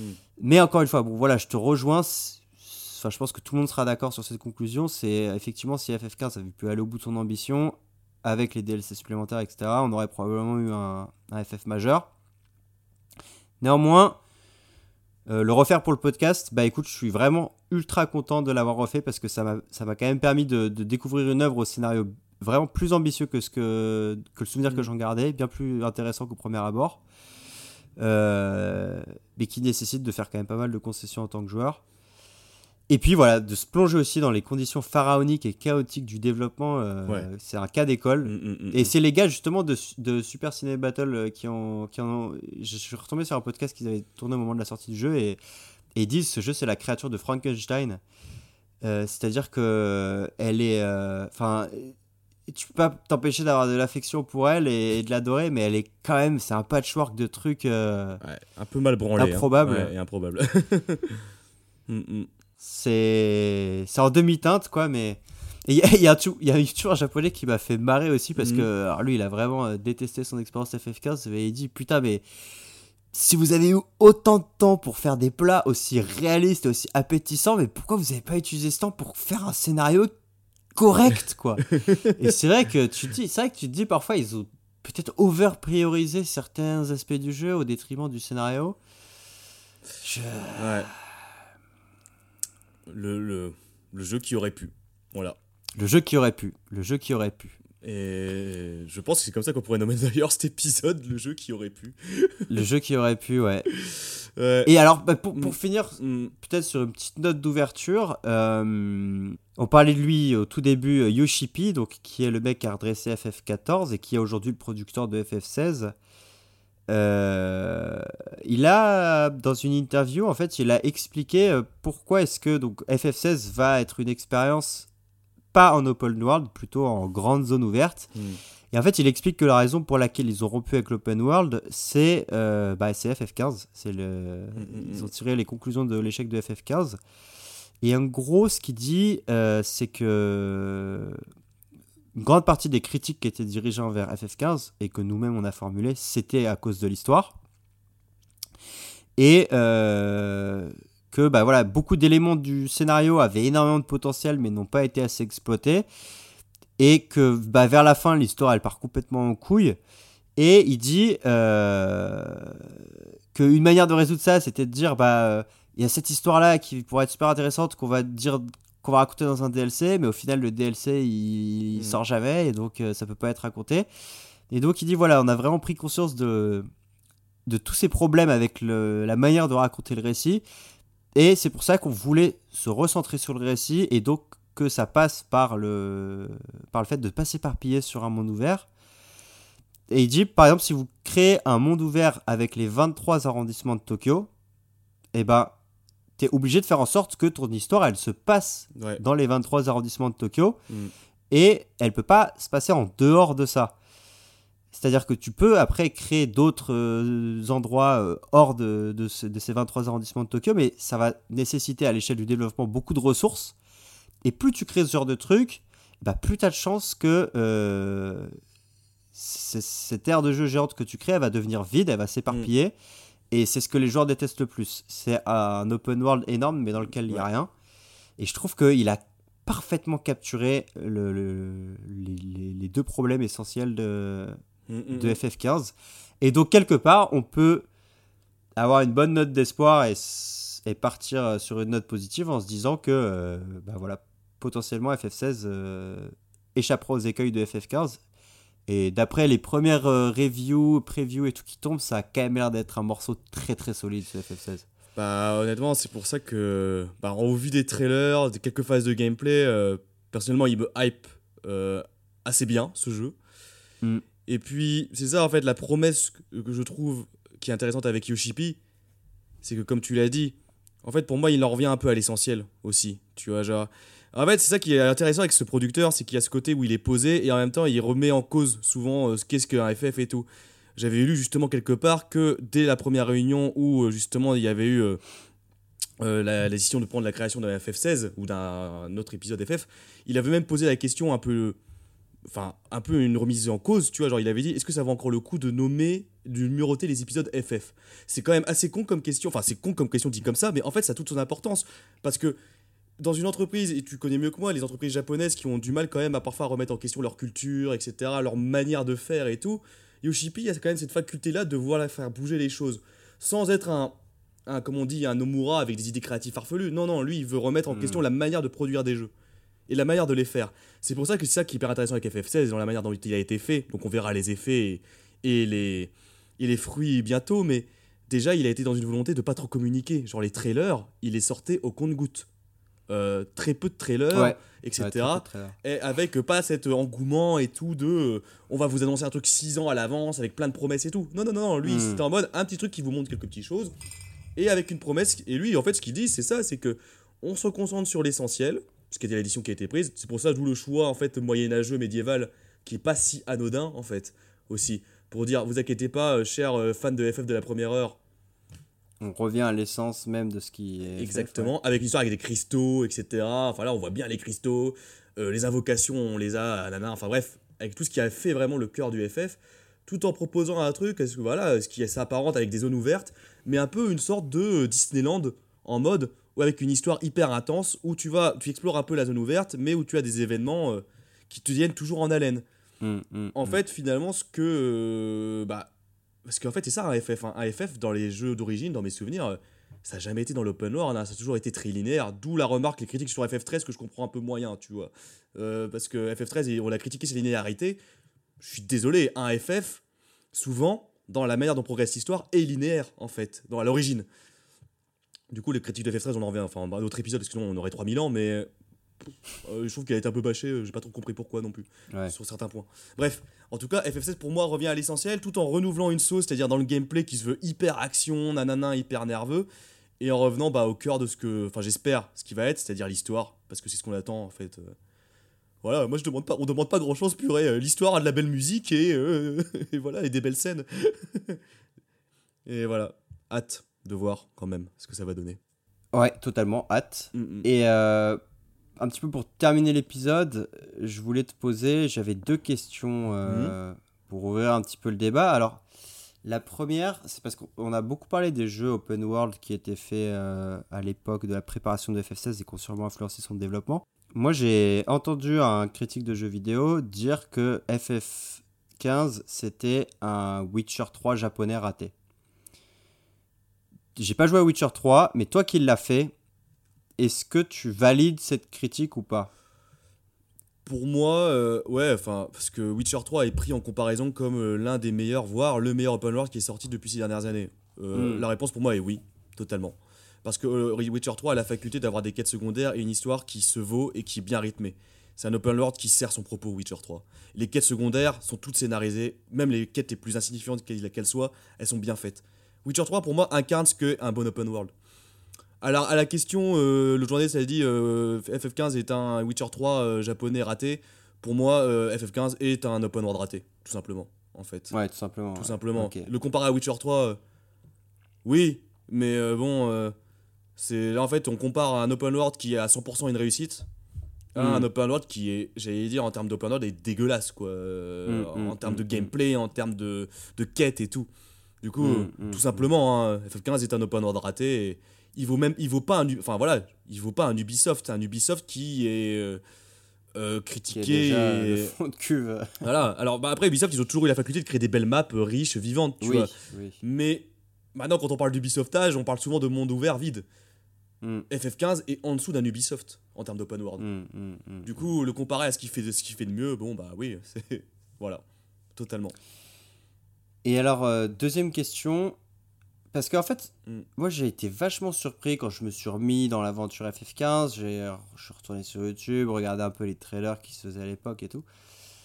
Et, euh, et j'étais resté sur un souvenir tellement amer du jeu que j'étais vraiment surpris de voir qu'il y avait quand même une grosse communauté qui s'était formée autour de FF15. De gens qui disaient à quel point l'histoire les avait touchés. euh, et à quel point, tu vois, typiquement, euh, euh, je sais plus, il y a un. Je suis peut-être sur un, un truc de gameplay où on voit euh, le, le passage du train. euh. Non, quand ils partent en bateau à Alticia, Yep. euh, je vois des gens qui mettent en commentaire Ah, si seulement ils étaient jamais montés sur ce bateau. tu vois, enfin vraiment, Oh, oh, les gens, ils ont pris à cœur le, le- Ok. le truc. ouais, de- et, D'accord. que- et que le destin tragique de Noctis a vraiment touché beaucoup de gens. Et donc, ça m'a amené à me demander est-ce que tu penses qu'un jour, on aura une réhabilitation de FF15 Ah, moi je pense que ah ah c'est une bonne question ça, une réhabilitation. Je pense Parce que je, je- je pense quand même que dans, le- dans la tête de beaucoup de gens comme moi euh, qui l'ont fait à l'époque, c'est un jeu claqué. Et, et peu de gens vont faire la démarche du coup, parce que c'est quand même un Ouais. jeu long, de, de se replonger. Bon là, là je le fais pour le podcast, etc. Mm. Mais je pense que si tu joues juste pour jouer, bah euh, moi je l'aurais jamais fait personnellement. hein. et je serais resté sur mon impression d'un jeu bof. Bah, moi je pense que réhabiliter, bah, ça, ça, c'est dur en fait. Pour moi c'est dur. Euh, c'est dur à réhabiliter ce genre de jeu parce que il cristallise tellement de déceptions en fait que pour moi le mal est fait en fait euh, de Mm, quelque part. mm, mm. Euh, après qu'il ait eu ses derniers faits d'armes et on l'a déjà dit, nanana, l'histoire est cool finalement, nanana, oui, moi le premier, euh, je défends, et c'est pour ça que c'est comme ça que je te l'ai vendu pour le refaire, je défends l'histoire de FF15 en disant que. Elle est magnifique cette histoire au final, elle est très bien écrite. Mm, mm, Enfin, elle est très mm, bien écrite, on s'est compris quoi. Mais non, c'est pas. Enfin, pour moi, sur le long terme, et même globalement dans ce qu'a pu faire FF, avant, c'est pas. Enfin, pour moi, il peut être difficilement réhabilitable. Je dirais même qu'à un certain sens, FF13, qui a été lourdement critiqué aussi, est un Mhm. meilleur FF et un meilleur jeu vidéo que FF15, en fait. FF13, pour moi, mhm, mérite mhm. sa réhabilitation. Et même FF, FF13 2 et FF Lighting Returns, que j'ai fait. La saga FF13 Mhm. mérite une réhabilitation. Parce que Lighting Returns, on va pas en parler là, mais c'est un jeu qui. voilà, dans son propos déjà, il est magnifique et aussi son gameplay sert le truc. Enfin bref, je- j'en parlerai pas plus. Mais FF13 pour moi mérite une réhabilitation parce que je trouve qu'il a été très mal jugé à l'époque, etc. Et à, à tort parfois. FF15, je suis désolé, même quand on y rejoue maintenant, à part de dire que l'histoire, effectivement, si tu prends la totalité, le côté cross-content et tout, oui, mais le jeu en lui-même, waouh. Ah non. Pour moi, un support aussi qui est le jeu vidéo, il se vaut quand. Enfin, si tu me dis que pour jouer au jeu vidéo et pour l'apprécier, tu dois avoir lu telle nouvelle nanana, pour moi, c'est raté, désolé, mais c'est fini, c'est finito, tu vois. Si tu me dis pour voir un film, tu me dis tu dois avoir. euh, tu dois avoir lu les trois bouquins, les 4 BD, etc. Je dis bah non, bah dans ce cas-là, le film il est mauvais. J'ai la- j'ai- Hmm. Enfin, il est pas ouf. J'ai la même remarque pour euh, FF15. Le jeu est à faire, je dis pas qu'il est nul à chier, je dis juste que pour moi il peut être difficilement réhabilité en tant que jeu. Parce qu'on parle, on parle quand Mm. même d'un jeu, un truc où t'es censé être actif, euh, t'es gamer quoi. Genre, est-ce que j'ai passé une si bonne expérience que ça et tout en jouant à FF15 globalement? Oui. Est-ce que, genre, est-ce que en tant que gamer euh, c'est le FF qui m'a le plus marqué et un jeu vidéo qui m'a le plus marqué? Clairement pas. Euh, réhabilitation difficile. D'accord, ok. Mm. Mais euh, après, en tant que réhabilitation, enfin, je parle pas forcément de dire que c'est le jeu qui t'a le plus marqué, tu vois, mais, Mhm. Mais juste de le faire revenir un petit peu des limbes dans lesquelles il a été euh, enfermé, Ah. quoi. Bah, je pense que ça, ça je commence. dire. Je, vois, mais ça, ça commence à. Je pense que tu vois, avec les DLC, euh, euh, le cross-content, quand des gens se sont dit, mais attends, j'ai peut-être raté un truc et qui ont commencé à s'intéresser. parce que voilà, moi, je suis un gros geek et du coup, quand j'ai su qu'il y avait plein d'autres trucs autour de FF4, j'ai commencé à faire des recherches, tu vois, parce que je suis en mode, c'est intéressant quand même. Mm, mm, mm. Donc, oui, pour moi, dans mon cœur, à ce niveau-là, il a été réhabilité. Mais. Ouais, tu, tu vois ce que je veux dire Je peux Oui, oui, oui. je peux pas non plus euh, tout enfin fermer les yeux et sur le long terme je pense que euh, enfin je pense qu'après après c'est dépendant de ce qui sera proposé parce que peut-être que Square Enix Mm, nous mm, prendra aussi mm. un truc immonde et dans ce cas on se dira ah FF15 c'était pas si mal mais mais ce que j'espère pas mais après euh, non je- enfin je sais pas je pense que ça dépend de la sensibilité aussi des gens mais euh, Bien sûr. Euh, moi, il est réhabilité au niveau de l'histoire. Sur plein d'autres points, je le mets un peu. euh, Mm, voilà. mm, mm. Après, il n'empêche que, comme j'ai dit, je le conseille quand même. Parce que pour qu'un jeu. Me... que- Pour que je pense à ce jeu quand je vais en vacances irréelles. euh, voilà, même après Ouais, tout ce que j'ai dit, c'est qu'il m'a fait quand même quelque chose ce jeu. Donc, euh, voilà.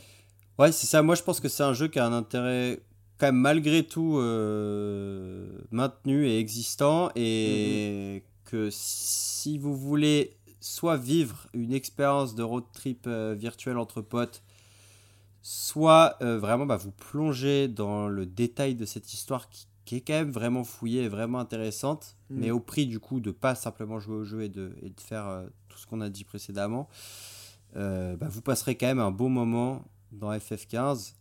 Mais voilà, il faut aussi se mettre, c'est aussi dans une optique qui est un peu à l'inverse de l'époque, tu vois, euh, qui Mm. a à l'inverse de TikTok, c'est-à-dire qu'il faut se mettre dans une optique que bah, potentiellement pendant une, une longue période de plusieurs semaines ou plusieurs mois, tu vas bouffer du FF15 régulièrement et tu vas t'imprégner de cet univers. Et, euh, Mais aussi, je trouve que c'est voilà, une manière intéressante de concevoir, euh, Mm. de, de s'immerger comme ça complètement dans, un, dans une œuvre. euh, Bah, je trouve ouais. que c'est. Mm, mm. Et puis, euh, ouais, voilà. Après, sur la question de la réhabilitation, bah écoute, enfin voilà, moi, encore une fois, j'ai été vraiment surpris de voir le nombre de gens qui étaient prêts à défendre le scénario du jeu, en fait. Et, et finalement, je pense que, bah ouais, il y a quand même, il y a quand même pas mal de. Il y a des chances que le jeu, euh, comment dire, euh, redore son image au fil des années, tu vois, et au fur et à mesure de, des redécouvertes qui, Oh, que, oui. que, que les joueurs en feront. Voilà, ça sera.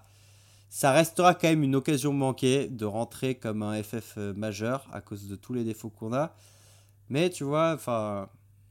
Et quelque part, il a un peu une place spéciale finalement dans la chronologie FF. euh, Mm, mm. Puis voilà, parce qu'avec toute l'origine story du jeu, enfin ce projet maudit, euh, C'est sûr. Bah, c'est ça en fait, un, ça en fait un, un objet culturel incroyable en fait. mm, tu mm. penses, hyper intéressant à analyser et Hy- Ouais, pas forcément à critiquer d'ailleurs, hein, juste à comprendre en fait. euh. ouais, ouais, ouais, ouais. Et non, dans tous les cas, il a marqué à sa façon et ça, euh, comme tous les FF numérotés au final, il a, il a marqué. Mm. Euh, après, euh, pour Ouais, moi, plus que d'autres quand même, parce que je sais pas, FF12, euh, je, sais- je vois pas trop quelle trace il a pu laisser. euh. Moi j'avoue que je l'ai pas fait. Du coup, euh, Après, ça se trouve, on est complètement ignorant et il y a des gros fans de FF12 qui vont nous ça, tomber ça dessus. se trouve, hein, mais, euh, j'avoue que ça fait partie des FF que j'ai pas fait. Euh, Ouais, mais bon, en tout cas, il a voilà. En fait, non, mais je peux comprendre les fans qui défendent le scénario parce que moi, tu me parles du scénario de FF, bien sûr, enfin de FF15, bien sûr, je serais le premier aussi à le défendre maintenant, tu vois. Mais mais ouais, bon, on verra. L'avenir nous le dira aussi. Peut-être euh, que dans 10 ans, on verra des rétro gamers dire euh, FF15 c'est le meilleur FF tout confondu. bon, je- je- ça, je suis pas prêt encore de le voir, mais on est. Mais bon, sait-on jamais. Euh, en attendant. Quoi, euh, tu- on peut pas lutter contre le destin de toute façon. de toute façon, ouais, on peut pas lutter contre. Ouais, à part euh, si elle Ce sort. sont, les, ce sont les dieux qui décideront si FF15 doit être euh, au Panthéon ou pas. Exactement, sauf si vous achetez la nouvelle ou si vous retrouvez les DLC perdus, quoi. Non, par contre, c'est vrai que ce serait dingue que dans 10 ans, Square nous sorte une, une final édition de FF15 où là, on a vraiment tout. Je pense que c'est proche du néant, les Ouais. chances que ça arrive, mais qu'est-ce que ce serait dingue. hein. Ouais, ou dans 20 ans, un remake de FF15. Ouais, c'est ça, un mode Ouais, un remake, un tu remake, vois, complete ouais. edition. euh, C'est ça. ouais. Ah, ce serait pas mal, hein, quand même. Hein. ouais. Ouais. On a le droit de rêver. On a le droit de rêver, ouais. Ou bien dans 20 ans, hein, qui sait, ça va arriver vite. Hein. Ouais. Un, petit re- un petit remake de FF15, là. Pouf. En attendant, eh bien, on a hâte de voir ce que va donner FF16 qui euh, sortira du coup normalement le lendemain de la diffusion du premier épisode. Mhm. Et puis, euh, et puis, bah mec, on sait pas trop de quoi on va parler la prochaine fois. Par contre, on sait que ce sera dans un cadre un peu spécial, Et, puisque euh, puisqu'on va jouer nous aussi les petits euh, baroudeurs à la Prompto, Noctis, euh, Ignis et, et Gladio. Totalement. En plus, on, on sera 4, donc euh, ça tombe bien. Donc, il y Ah, putain, mais c'est vrai, ouais. On, on est vraiment la, la team parfaite. euh, Enfin, une bonne transition pour le coup. Bah ouais, on peut dire qu'on revient un peu aux origines. C'est ça aussi. Aux origines du podcast, ouais. Aux origines du podcast, ouais. Parce qu'effectivement, le premier épisode qu'on a enregistré, c'était en plein cœur de la nature. Et on, on peut le dire, on peut le dire. De toute façon, les gens s'en rendront compte assez rapidement. Allez, on le dit. Voilà. Euh, notre enregistrement sera euh, dans, euh, dans une soirée, on l'espère, euh, après une marche longue et ensoleillée, dans le cadre d'une belle randonnée sur le chemin de Saint-Jacques-de-Compostelle. Voilà. Exactement. Voilà. Au- On l'espère sous une belle voûte étoilée avec euh, le crépitement du feu pour accompagner euh, Ça. nos discussions endiablées. Et avec à nos côtés, on l'espère, s'ils acceptent notre proposition, deux autres nobles compagnons de voyage. De comparse, exactement. Voilà. Et ben, euh, c'est lâché, c'est dit. L'info est, Voilà. est révélée. Donc, chers amis, euh, écoutez, j'espère que, en tout cas, ces 4 heures, près de 4 heures, je crois, passées entre, en notre compagnie à parler de FF15 euh, ne vous auront pas trop assommé. Et surtout, en tout cas, on a essayé de faire un, un tour assez. Moi, voilà, je tenais vraiment à traiter point par point Mm, mm, toutes les thématiques que j'avais relevées en, en refaisant le jeu. Et j'ai le sentiment qu'on a été relativement exhaustif quand même, en Ouais, essayant de très pas complet. être trop barbant. Mm, mm. Euh, en tout cas, moi, c'était un plaisir, mec, de vraiment de refaire ce jeu et puis d'en discuter avec toi, là, de, de dépenser toute notre salive euh, sur ce FF15. Encore une fois, je trouve que c'est un objet culturel fascinant. Mm, En plus, c'est vrai que c'est intéressant parce qu'on en avait pas reparlé. Bah, Enfin, on- ça revenait Ouais. dans des discussions vite fait. où Je disais, ouais, faut que tu le refasses, mec, avec, en jouant l'ensemble des trucs et tout. Ouais, Mais on ouais, n'avait pas ouais. reparlé, tu vois, genre sur l'histoire, sur la globalité. euh, on avait mis un peu de côté euh, ce jeu. On l'avait mis de côté, totalement. Et maintenant, mec, eh ben, il faut que tu fasses FF6 pour qu'on puisse faire un épisode de podcast dessus. Ah, Faut que, faut que je finisse, puis Enfin, faut que je recommence et que je finisse. Ah, faut que je recommence. C'est la mission. C'est la mission, purée. C'est la mission. Voilà ma biche.